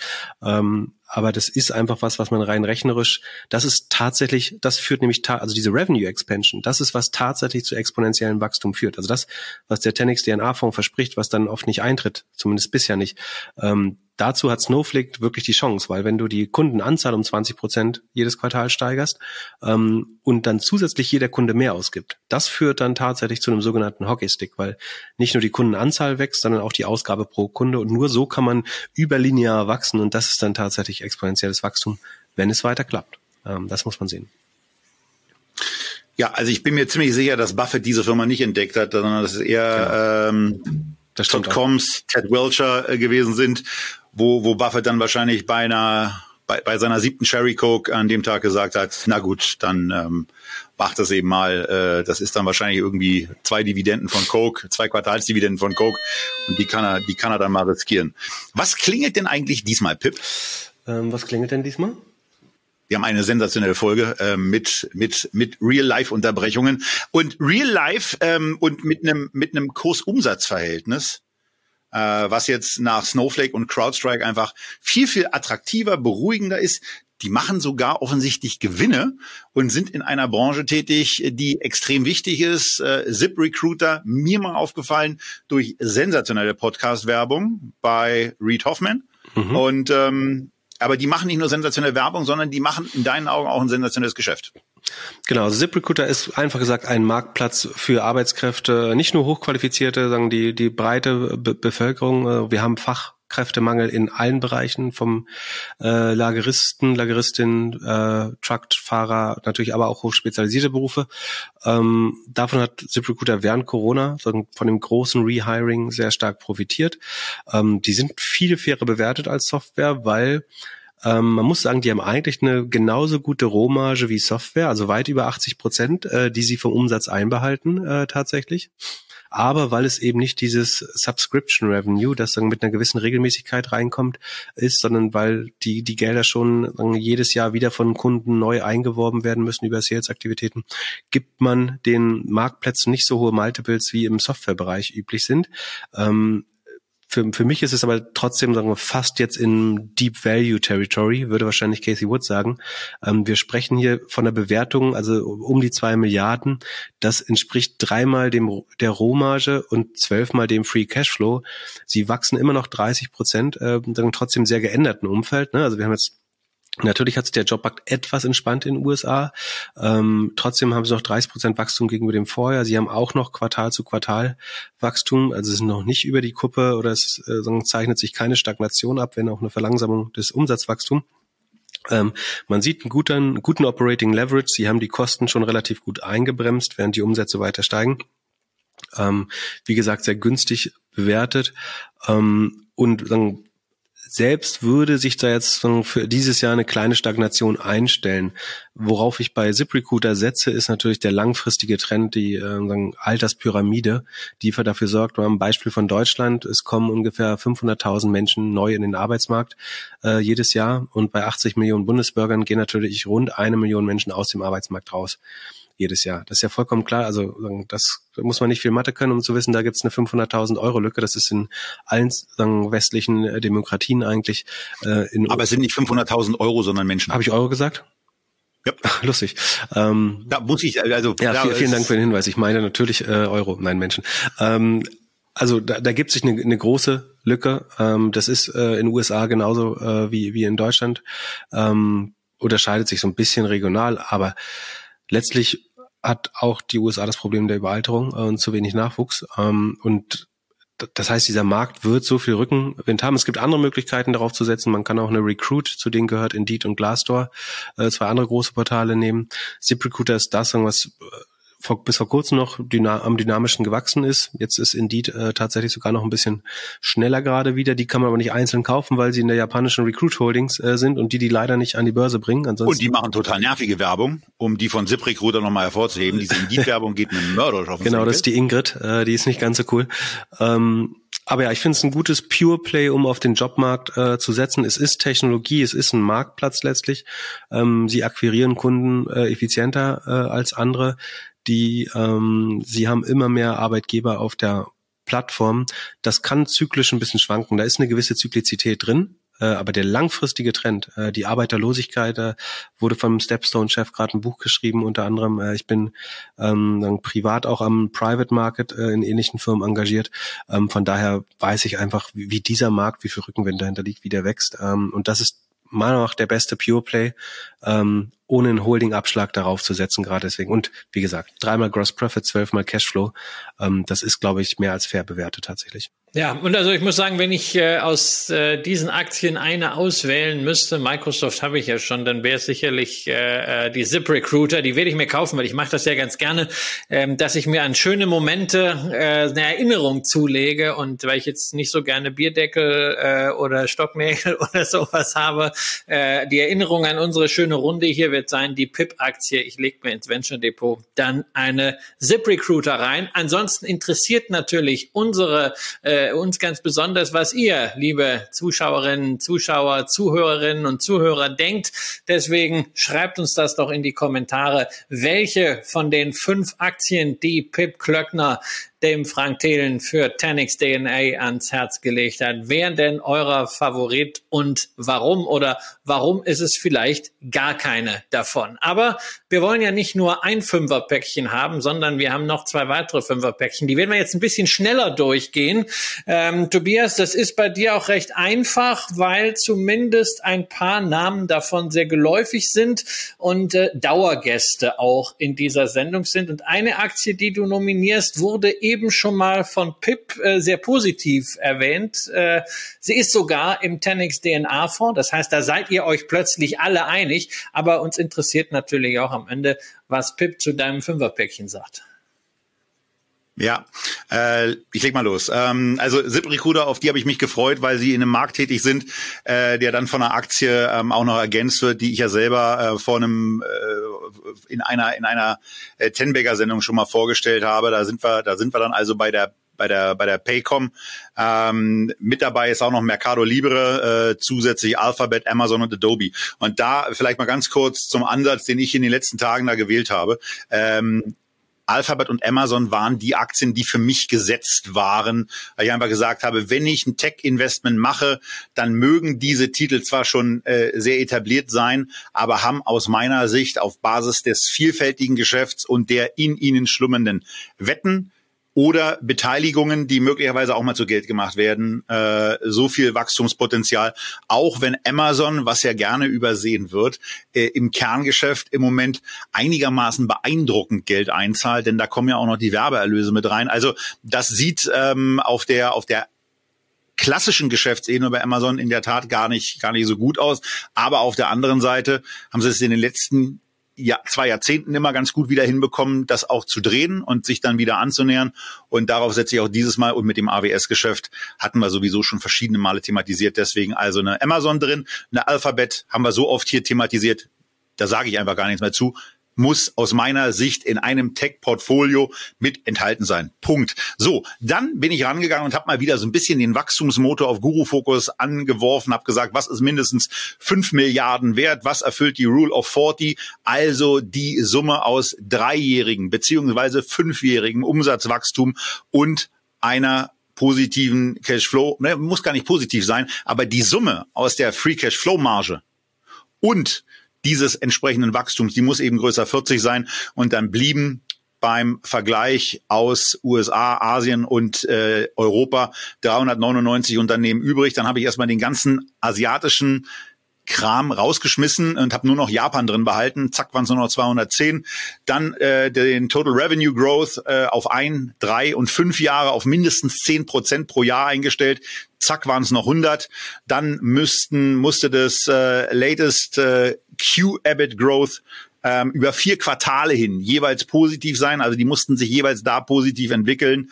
Und ähm, im, im Gegensatz zu der Auflistung, die wir vom PIP gerade gesehen haben, ich komme ja aus der 1-0er-Ecke, ja. Also von daher mussten sie eben auch zumindest auf der Forward-Ebene ähm, und auf der Ist-Ebene auch sowas haben, was man dann eben Gewinn nennt. Da blieben dann 30 Unternehmen übrig und äh, ausgewählt habe ich zunächst mal äh, diese acht und ähm, ASM, Evolution und Fortinet sind jeweils gegraut.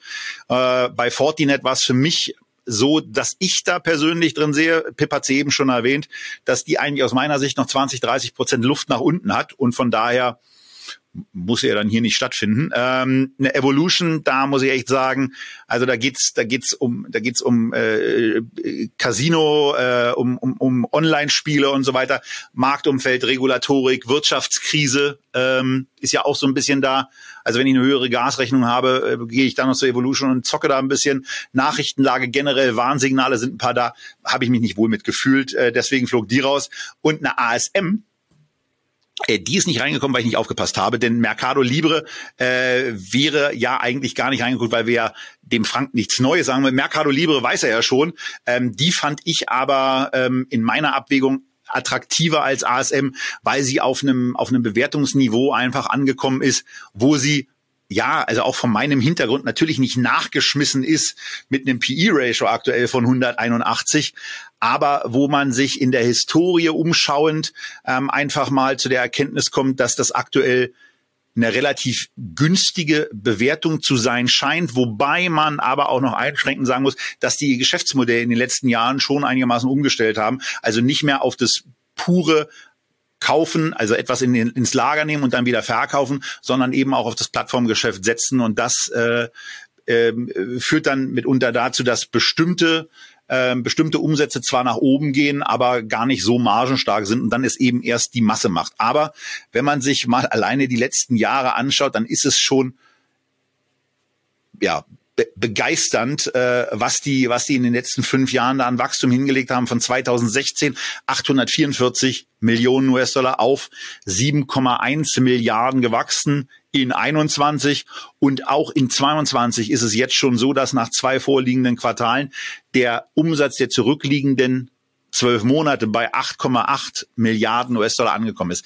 Also brutal und ähm, im Gegensatz zu dir, lieber Christian, der du ja gerne sagst, äh, wo, wo man denn jetzt einkauft, ist ja eigentlich egal, ob nun digital oder oder im Laden.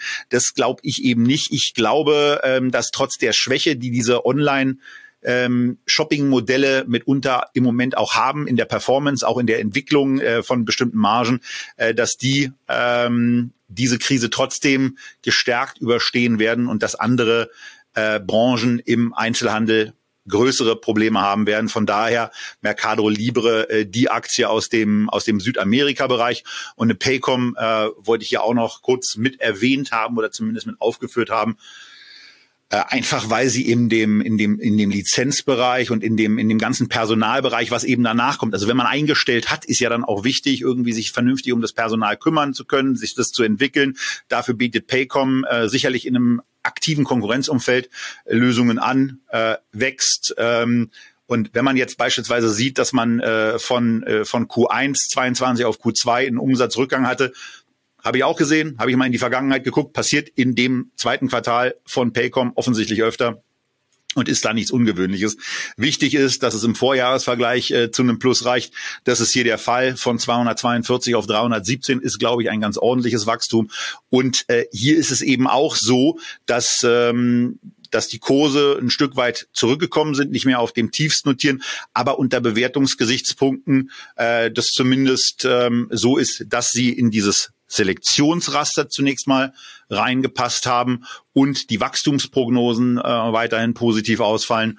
Und deswegen ist eine Paycom eben reingekommen und ergänzt diesen Fünferreigen, äh, der eben noch durch eine Aktie, die wir ja auch schon diverse Male hatten und die, also wann immer ich sie mir angucke, einfach nur brachial ist und wirkt. Adobe ähm, noch mal ein Stück zurückgekommen, notiert auch unter der 200-Tage-Linie ein ganzes Stück, also knappe 100 Dollar, 20 Prozent ähm, und äh, im Übrigen auch knapp 50 Prozent unter dem 52 Wochen hoch. Äh, brutales Unternehmen mit einem mit einem äh, Kursgewinnverhältnis im Moment von einer 36 äh, finde ich finde ich total spannend und bin jetzt äh, auf eure Einschätzung und kritischen Motzereien gespannt. Ja, ich finde das natürlich vor allem äh, spannend, wenn Pip jetzt was erzählt, insbesondere zu Amazon, weil da hast du gerade schon anklingen lassen, Pip, dass du da nicht mehr so optimistisch bist, dass du sie, glaube ich, wenn ich das richtig erinnere, gegen äh, Microsoft ausgetauscht hast bei dir. Genau. Also äh, prinzipiell würd, hätte ich jetzt nicht das Gefühl, dass ich da von irgendeinem dieser Werte aktiv abraten äh, müsste, sondern es, es sind wirklich äh, gute Tech-Werte mit einem hohen Maß an sagen, ja, also sie sind äh, profitabel und dann man geht da nicht in den Hochrisikobereich, das ist sicherlich attraktiv. Vielleicht also Mercado Libre ähm, super Wachstumstitel natürlich immer hoch bewertet. Ich habe die tatsächlich auch gehabt vorher, habe sie mit Amazon zusammen verkauft, weil ich mich einfach komplett vom E-Commerce-Sektor äh, getrennt habe. Äh, sie sind dann auch äh, tatsächlich weiter gefallen. Ich wäre aber auch nicht traurig gewesen, hätte ich die jetzt äh, behalten ähm, sind haben tatsächlich besser performt, als ich gedacht hätte. Äh, also Südamerika viel weniger betroffen äh, von der Wiedereröffnung äh, und leidet viel weniger unter den starken Covid-Zahlen. Ähm, von daher haben sie mich eher positiv überrascht sogar.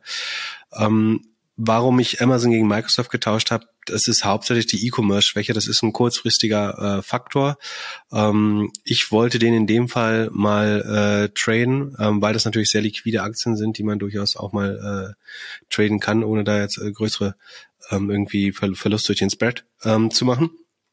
Ähm, es zeichnet sich bei Amazon so ein bisschen eine Stagnation beim Subscription-Business, also Amazon Prime ab. Das hat man jetzt mit Preiserhöhungen erstmal konterkariert. Das kann man aber natürlich nicht jedes Jahr machen.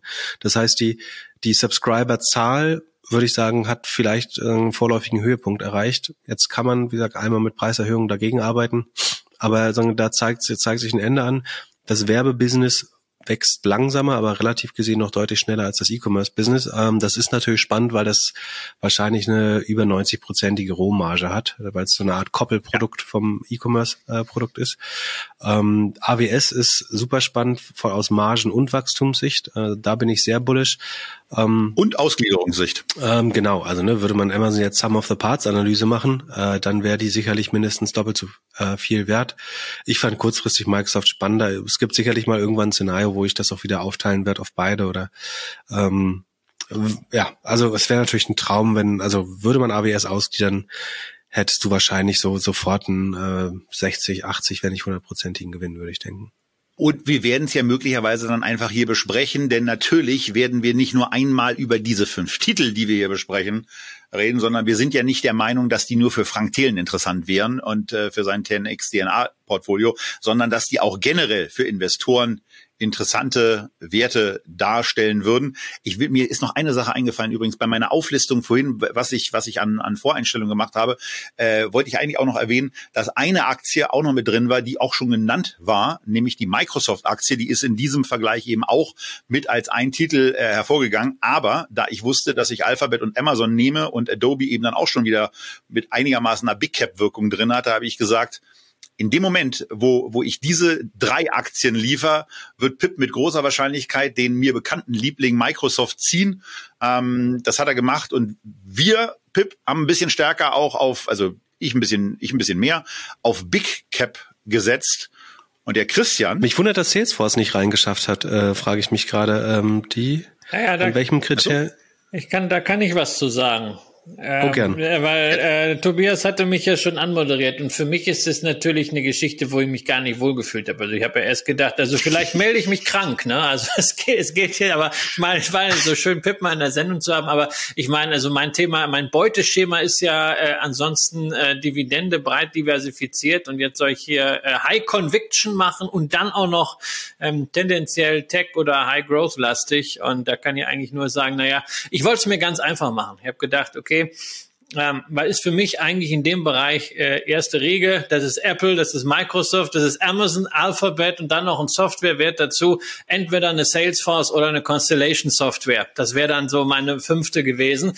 Aber dann habe ich mich daran erinnert, das ganze Ding heißt ja fünf Aktien für Frank Thelen und die sollen dann ja auch vielleicht für den Fonds in Frage kommen. Und ich möchte ehrlich gesagt nicht, dass Frank in dem Fonds äh, äh dann hinterher Apple, Amazon äh, und Co., die, die, die Ammermanns alle hält, weil das kann ich selber ganz gut oder das kann ich im, äh, im Nasdaq 100 ganz gut. Da möchte ich äh, ihm eigentlich nicht das, äh, äh, die, die Management-Fee für geben, sondern das war ja auch ein Thema, als er bei uns in der Sendung war, dass ich gesagt habe, mir ist das an der einen oder anderen Stelle zu mainstreamig. Da hat er 10% Tesla drin, dann 10% irgendwelche Tencent und Alibaba und die Tencent, die habe ich ja sowieso nicht verstanden. Wirklich habe ich sie danach auch verkauft und habe mir 25% Verlust erspart. Ähm, da habe ich gedacht, nee, also das muss ein bisschen anders äh, äh, dann sein. Diese großen genau. Werte kann ich ihm nicht empfehlen. Und deswegen, deswegen kommt jetzt, deswegen kommt jetzt das 10x DNA Investing aus der Röhlschen Brille, ja. Aus der Friedrichstraße. Here we Nein, also go. ich habe mir gedacht, äh, äh, ein Punkt bei diesem Tanix DNA war äh, Team und Talent beziehungsweise die DNA der Firma. Äh, was macht ein Unternehmen aus? Ein Unternehmen, das auch eine Krisensituation bewältigen und in einen Vorteil drehen kann. Und das hat nicht zum ersten Mal für mich gerade jetzt in der Corona-Krise ähm, wieder Sixt gezeigt. Nicht nur ähm, ein wirklich äh, hervorragend gemanagter Generationenwechsel vom Vater rüber zu den beiden Söhnen, äh, sondern einfach in der Corona-Krise keine Dividenden gezahlt. Dann, als es plötzlich wieder möglich war, Investitionen getätigt und Marktposition richtig entschlossen ausgebaut, in Digitalisierung äh, investiert. Natürlich auch profitiert davon, dass es plötzlich eine Knappheit gab an Autos, ja. Aber du musst halt von Situationen, die das Schicksal dir hinwirft, musst du auch erstmal profitieren können. Das ist ja nicht so, dass jetzt jeder äh, diese in Anführungszeichen, wie man das ja neuerdings nennt, Zufallsgewinne auch eingefahren hätte, sondern es haben ja auch genügend äh, die Sache nicht geschafft. Das ist mustergültig und einfach von der DNA hier ist Sixt für mich einfach ein Unternehmen, das auch von diesem disruptiven Potenzial da hineingehört. Und dann kann man halt über Bewertungen sprechen. Da müssen wir halt sagen, bewertungsmäßig, tja, die Gewinne, die momentan kommen, hier so 8,95 die Aktie, ähm, das können wir natürlich nicht einfach in die Zukunft extrapolieren, gerade wenn wir ein Rezessionsszenario haben, das kann sich auch mal durchaus halbieren. Und wenn man dann bewertungssensitiv ist, macht man es natürlich wieder Kramer und kauft die Vorzugsaktie, die immer noch ratzegünstig ist. Ne? 58 Euro kostet die, während die Stammaktie 98 Euro kostet. Und in den letzten zwölf Monaten immerhin sind beide parallel gelaufen. Das heißt, der Discount ist noch nicht größer geworden. Ebenfalls zu diesem Thema DNA mit auch ein bisschen Blick auf den Inhalt passt meiner Ansicht nach eine BioNTech, nicht weil sie jetzt DNA-Forschung machen, aber auch hier zwei wirklich großartige Forscherpersönlichkeiten vorne dran, eine tolle Aktionärsstruktur ähm, mit den äh, Gebrüdern Sprüngmann hinten dran auch, die das Ganze unterstützen, einen Megaseller, ja, der eine oder andere sagt auch hier wieder Zufallsgewinn mit äh, dem Comirnaty-Impfstoff, damit jetzt durchfinanziert, um die onkologischen Anwendungen zu gehen. Das wird eine lange, lange, lange Strecke, bis man da wirklich marktreife Projekte hat. Da gibt's nicht Lightspeed 2.0, sondern das sind ganz andere Verfahren. Aber Leute, wo ich sage, die haben an der Stelle, wenn ich High Conviction in einem solchen Bereich mache, mein Vertrauen. Darüber hinaus auch als Pass pro Toto. Ich finde es gut, dass Frank stärker in den Biotechnologiebereich geht. Glaube, dass da auch eine breite Diversifikation ist. Ich weiß nicht, ob man mit einem solchen Research-Team Biotechnologie wirklich so komplett abdecken kann. Aber ich kann jetzt ja schlecht hingehen und sagen, Frank, kauf dir doch für Biotechnologie eine HBM Healthcare oder eine BB Biotech ähm, oder äh, eine X-Life in der Schweiz. Aber das wären halt die Sachen, die mir persönlich als gemanagte Lösung mit brutal viel Know-how hintendran besser liegen würden. Tja, dann eine klassische High Growth Aktie. Einen Fallen Angel musste ich natürlich dabei haben. Ich mag ja nach wie vor das Thema Social Media. Ich habe, glaube ich, zu Facebook und Instagram Fakes äh, eine sehr identische Meinung äh, wie Pip. Wir sind ja von Finance Forward da auch schon mal einvernommen worden, was diese ganzen Fake-Geschichten angeht. Aber ich glaube an Social Media. Ich glaube an Social Media positiv besetzt. Find Pinterest ist eine tolle Plattform, 400 Millionen aktive Nutzer, dafür eine Marktkapitalisierung irgendwie von 12 Milliarden und einen Umsatz von 2,7 Milliarden Dollar. Und da denke ich mir immer, mein Gott, da muss doch mehr rauszukriegen sein. Vielleicht keine Marge wie bei Meta von 40 Prozent, aber 10 Prozent sind vielleicht auch ein bisschen wenig. Und deswegen die Hoffnung, dass vielleicht unter Elliott, die sind ja jetzt größter Aktionär, aus dieser Plattform endlich mal was gemacht wird. Und da würde ich gerne mal einen Cut machen, weil mich interessiert natürlich da deine Meinung, Pip. Äh, was meinst du? Pinterest, äh, geht da was oder läuft das so Richtung Twitter? Ja, ich bin tatsächlich, äh, ich weiß gar nicht, ob immer noch, aber ich war zwischenzeitlich Pinterest tatsächlich short, einfach weil ähm, ich würde allem beipflichten, was du soweit gesagt hast. Ähm, mein Problem oder meine These war, dass es die Meinung nach, meiner Meinung nach noch zu sehr am E-Commerce hängen. Und das würde natürlich heißen, dass sie kurzfristig jetzt äh, ein paar sehr schlechte Quartale haben. Sie rutschen gerade wieder in die roten Zahlen, waren mal profitabel in der Corona-Hochzeit, ähm, sind jetzt wieder deutlich in die roten Zahlen gerutscht. Äh, Kosten wachsen schneller als der Umsatz gerade. Ähm, das wird sich natürlich irgendwann drehen. Ähm, und so, das große Potenzial von Pinterest ist, sie haben unheimlich viele Nutzer weltweit, die noch äh, deutlich unter 10 Dollar im Jahr sagen, als, als Revenue pro User haben. Äh, je mehr man daran arbeiten kann, äh, desto besser wird es dann auch wieder auf der Ertragsseite aussehen. Von daher kann man da auf einen Turnaround spekulieren. Ich, ich glaube, der wird noch mehr als sechs Monate äh, dauern. Aber so, da könnten sich tatsächlich Kaufgelegenheiten in den nächsten Monaten äh, ergeben, die, die so, dieses Jahr hätte ich sie eher nicht haben wollen. Aber so, man will den Zug ja auch nicht verpassen. Ja, ich habe ich hab sie, ich habe mal irgendwann äh, ähm, diese Position vervierfacht, was für mich halt so eine äh, Position, die äh, so, so eine äh, Spaßposition, Venture-Position ist und jetzt ist sie wieder beim äh, beim Einstand. Ich habe ein bisschen was rausgenommen, ja, und ich gucke es mir, ich gucke es mir weiter an. Ich finde es halt einfach äh, spannend und spannend finde ich aber noch einen anderen Bereich und äh, da bin ich eigentlich ein bisschen enttäuscht, sowohl von Frank als auch von Tobi, als auch von dir, lieber Pip, weil wir reden hier ganz, ganz viel über Innovationen und dann reden wir über Datenbanken und über Sicherheit. Das ist ja alles wichtig und über Software. Alles toll. Aber wenn wir doch mal die ganz großen Herausforderungen bedenken in den nächsten zehn Jahren, dann ist doch irgendwie, dass wir gucken müssen, dass wir unsere Erde bewohnbar halten und dabei äh, vielleicht auch äh, nicht unbedingt jeden Abend das Licht schon äh, ausmachen müssen und zurück in die Steinzeit kommen. Sprich, alles, was mit Energie, mit Wiederverwertung, mit Recycling zu tun hat, mit Green Technologies, das vermisse ich echt, sowohl in euren Aktienpäckchen als auch ganz besonders im Fonds von Frank Thelen. Also der hat eine KBIOS drin, die wir ja auch schon mal in der Tenberger Sendung äh, drin hatten. Sicher ein super Projekt, aber ein richtig heißes Venture.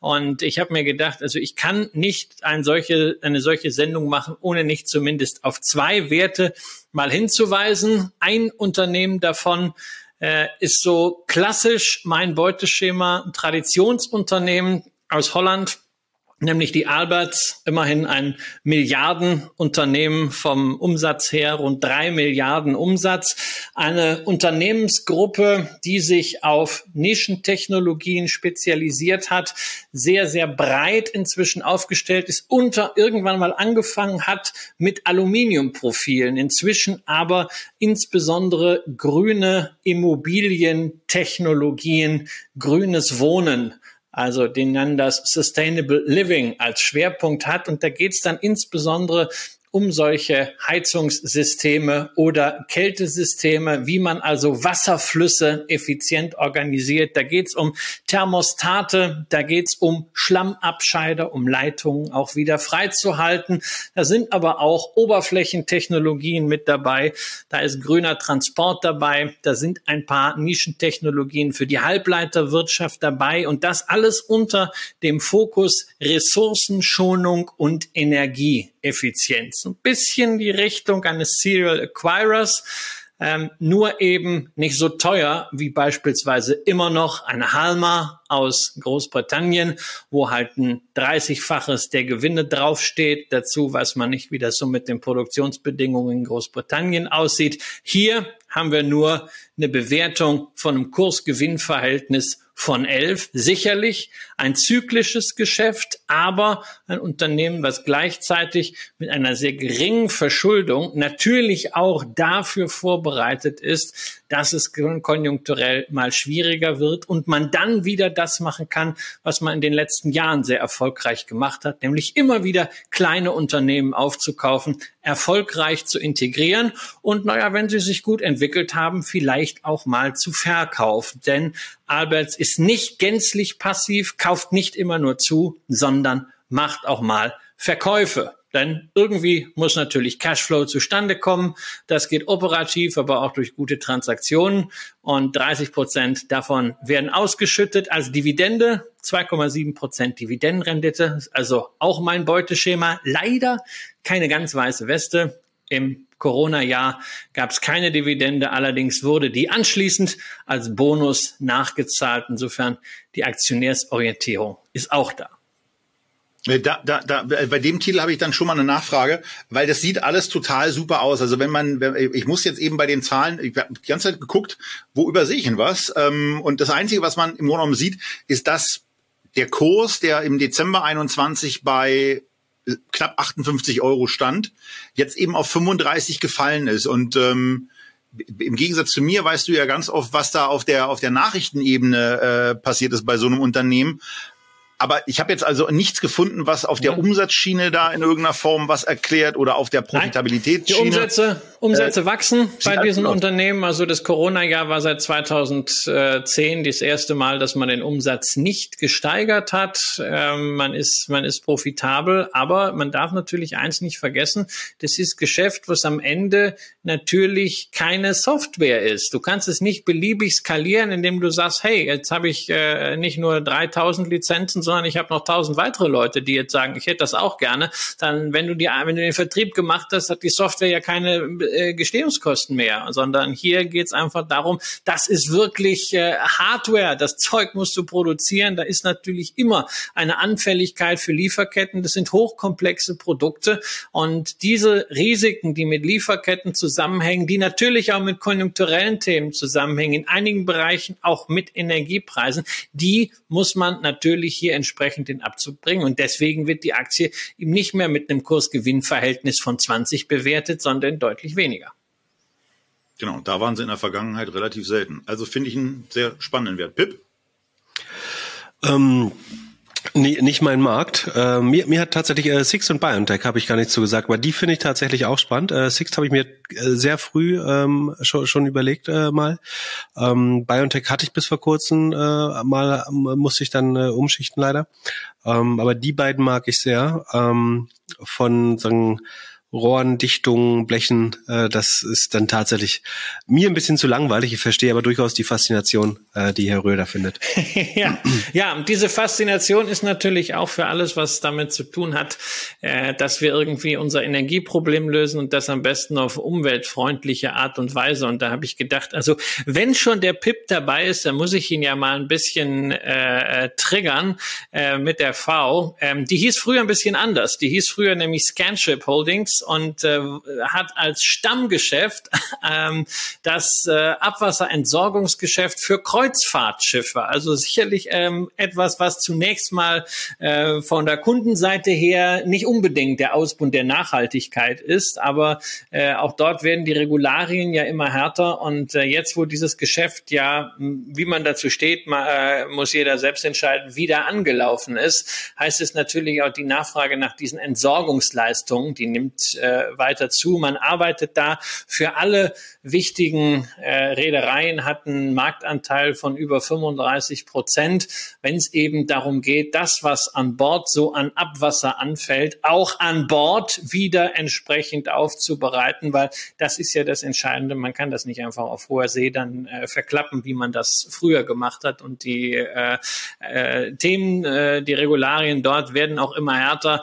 Ich bin vor Jahren mal über das Unternehmen eben schon gestolpert, äh, als ich noch begeisterter Kreuzfahrer war vor äh, Corona und äh, habe tatsächlich mal an einer Bordpräsentation da teilgenommen, wo der Name dann fiel, weil ich mich immer dafür interessiert habe, wie läuft eigentlich diese schwimmende Stadt wirklich aus. Aber das ist natürlich Know-how, was man auch landseitig irgendwie nutzen kann, Wasserreinhaltung. Allerdings war ihnen das ein bisschen zu wenig. Deswegen haben sie sich vor zwei Jahren ein französisches Unternehmen zugelegt, äh, ETIA Technologies, das im Bereich der Biomasse zu Gasverarbeitung äh, tätig ist. Es ist eine ähm, bekannte Technologie, die nennt sich Pyrolyse, also ein thermodynamisches Verfahren, wo also Biomasse, aber auch Kunststoffe am Ende zu Bio äh, logischem äh, Kohlen, äh, äh, biologischem Erdgas äh, ähm, äh, umgewandelt werden, äh, was natürlich eine großartige Idee ist. Problem an dieser ganzen Geschichte, die Pyrolyse ist jetzt nichts super Neues, sondern äh, das Verfahren existiert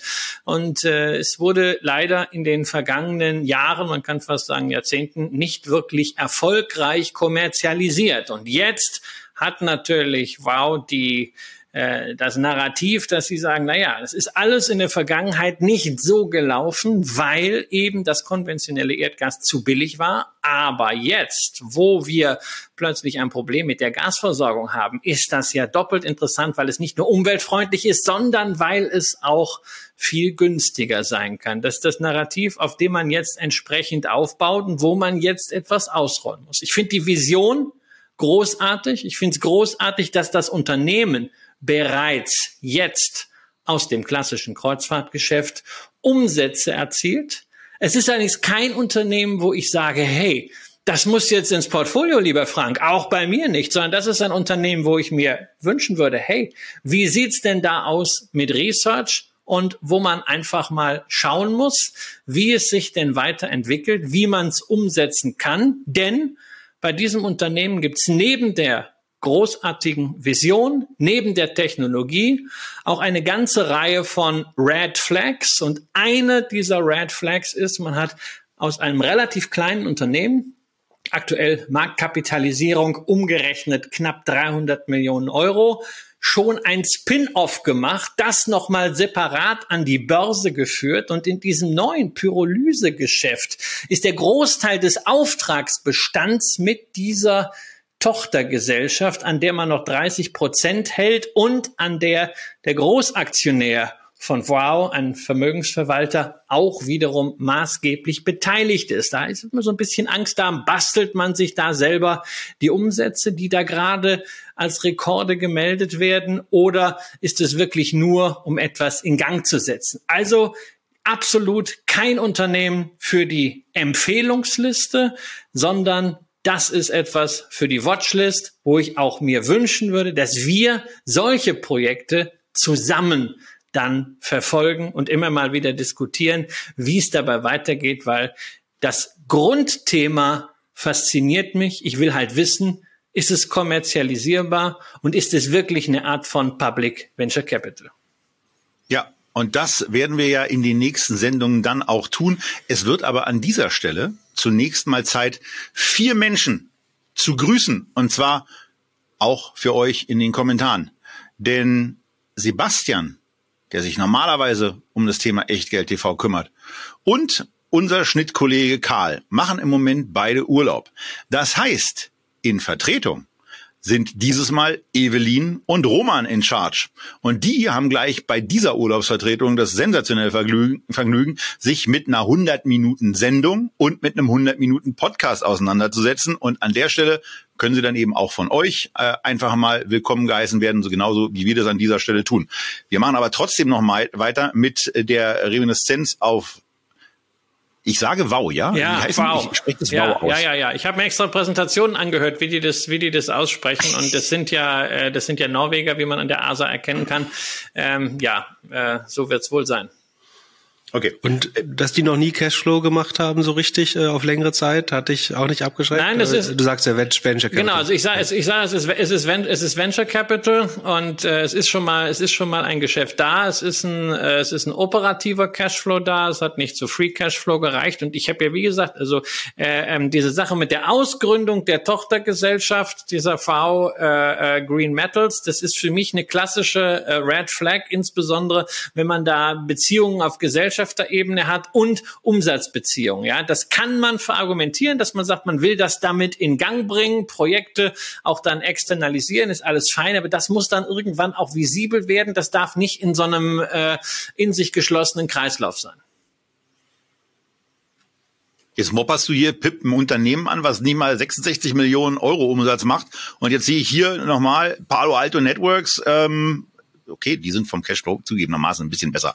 Ähm, aber äh, so richtig in unseren Kriterien sind sie eben auch nicht so präsent. Also finde ich schon da ganz, ganz spannend. Ich muss mich nur mal nochmal über Palo Alto da äh, äußern, weil ich mich da in der Vorbereitung extrem darüber gewundert habe. Bei Wow kann ich nicht wirklich was zu sagen. Ähm, weiß ich nicht. Würden mich die nächsten Sendungen wirklich interessieren, wenn wir die weiterverfolgen. Ja, mich auch, mich auch. Und ich würde mich natürlich auch freuen, äh, ähm, Pip, äh, wenn mit deiner Erfahrung, äh, weil du ja nun auch dieses Thema ESG liegt dir ja auch äh, äh, am Herzen. Äh, du bist ja jetzt auch keiner, der sagt, komm, wir müssen den letzten Tropfen Öl aus der äh, aus dem Boden holen und äh, möglichst schnell verbrennen. Wenn du Technologieunternehmen siehst, die wirklich äh, uns auch auf dieser grünen Seite weiterbringen, würde mich das natürlich extrem freuen, wenn wir die dann auch hier mal äh, bei den äh, bei den Engeln besprechen könnten. Müsste ich mal schauen, äh, ob, ob ich was finde. Ähm, es ist natürlich dadurch, dass es in der Regel in den Sektor Versorgung fällt, ähm, äh, nicht so auf meiner Liste. Vielleicht finde ich da noch irgendeine äh, Wachstumsperle. Äh, Würde ich mal schauen. In, in zehn Jahren, wenn wir uns wieder treffen. Genau. In drei Monaten, wenn wir uns wieder treffen, dann äh, gibt's zielrichtig die nächste Ausgabe von Drei Engel für, wissen wir noch nicht, aber vielleicht habt ihr Ideen für wen wir die nächste Folge Drei Engel machen sollen, wenn Pip, Christian und ich uns das nächste Mal zusammensetzen, um darüber zu philosophieren, äh, welche Aktien da passen, wie sich vor allen Dingen auch die entwickelt haben, die wir ja heute vorgestellt haben. Ähm, wir drei sagen Danke, sagen, sagen auch Danke an Evelyn und Roman. Äh, und natürlich auch abschließend an unseren Sponsor Scalable, der sich heute möglicherweise verwundert die Augen reibt, dass 105 Minuten zusammengekommen sind. Euch wünschen wir auf jeden Fall ein schönes Wochenende. Und ich habe schon so ein bisschen Angst davor, dass Sebastian wiederkommt, weil der wird uns richtig die Ohren lang ziehen für diese lange Sendung. Ähm, ist ganz gut, dass der in der Woche im Urlaub ist. Also, bleibt gesund, investiert weiter und macht generell auch einfach dann damit weiter, dass ihr euch Investmentideen anschaut, gute Entscheidungen trefft und das nächste Mal natürlich wieder mit zuschaut oder zuhört bei Echtgeld. Tschüss aus Berlin.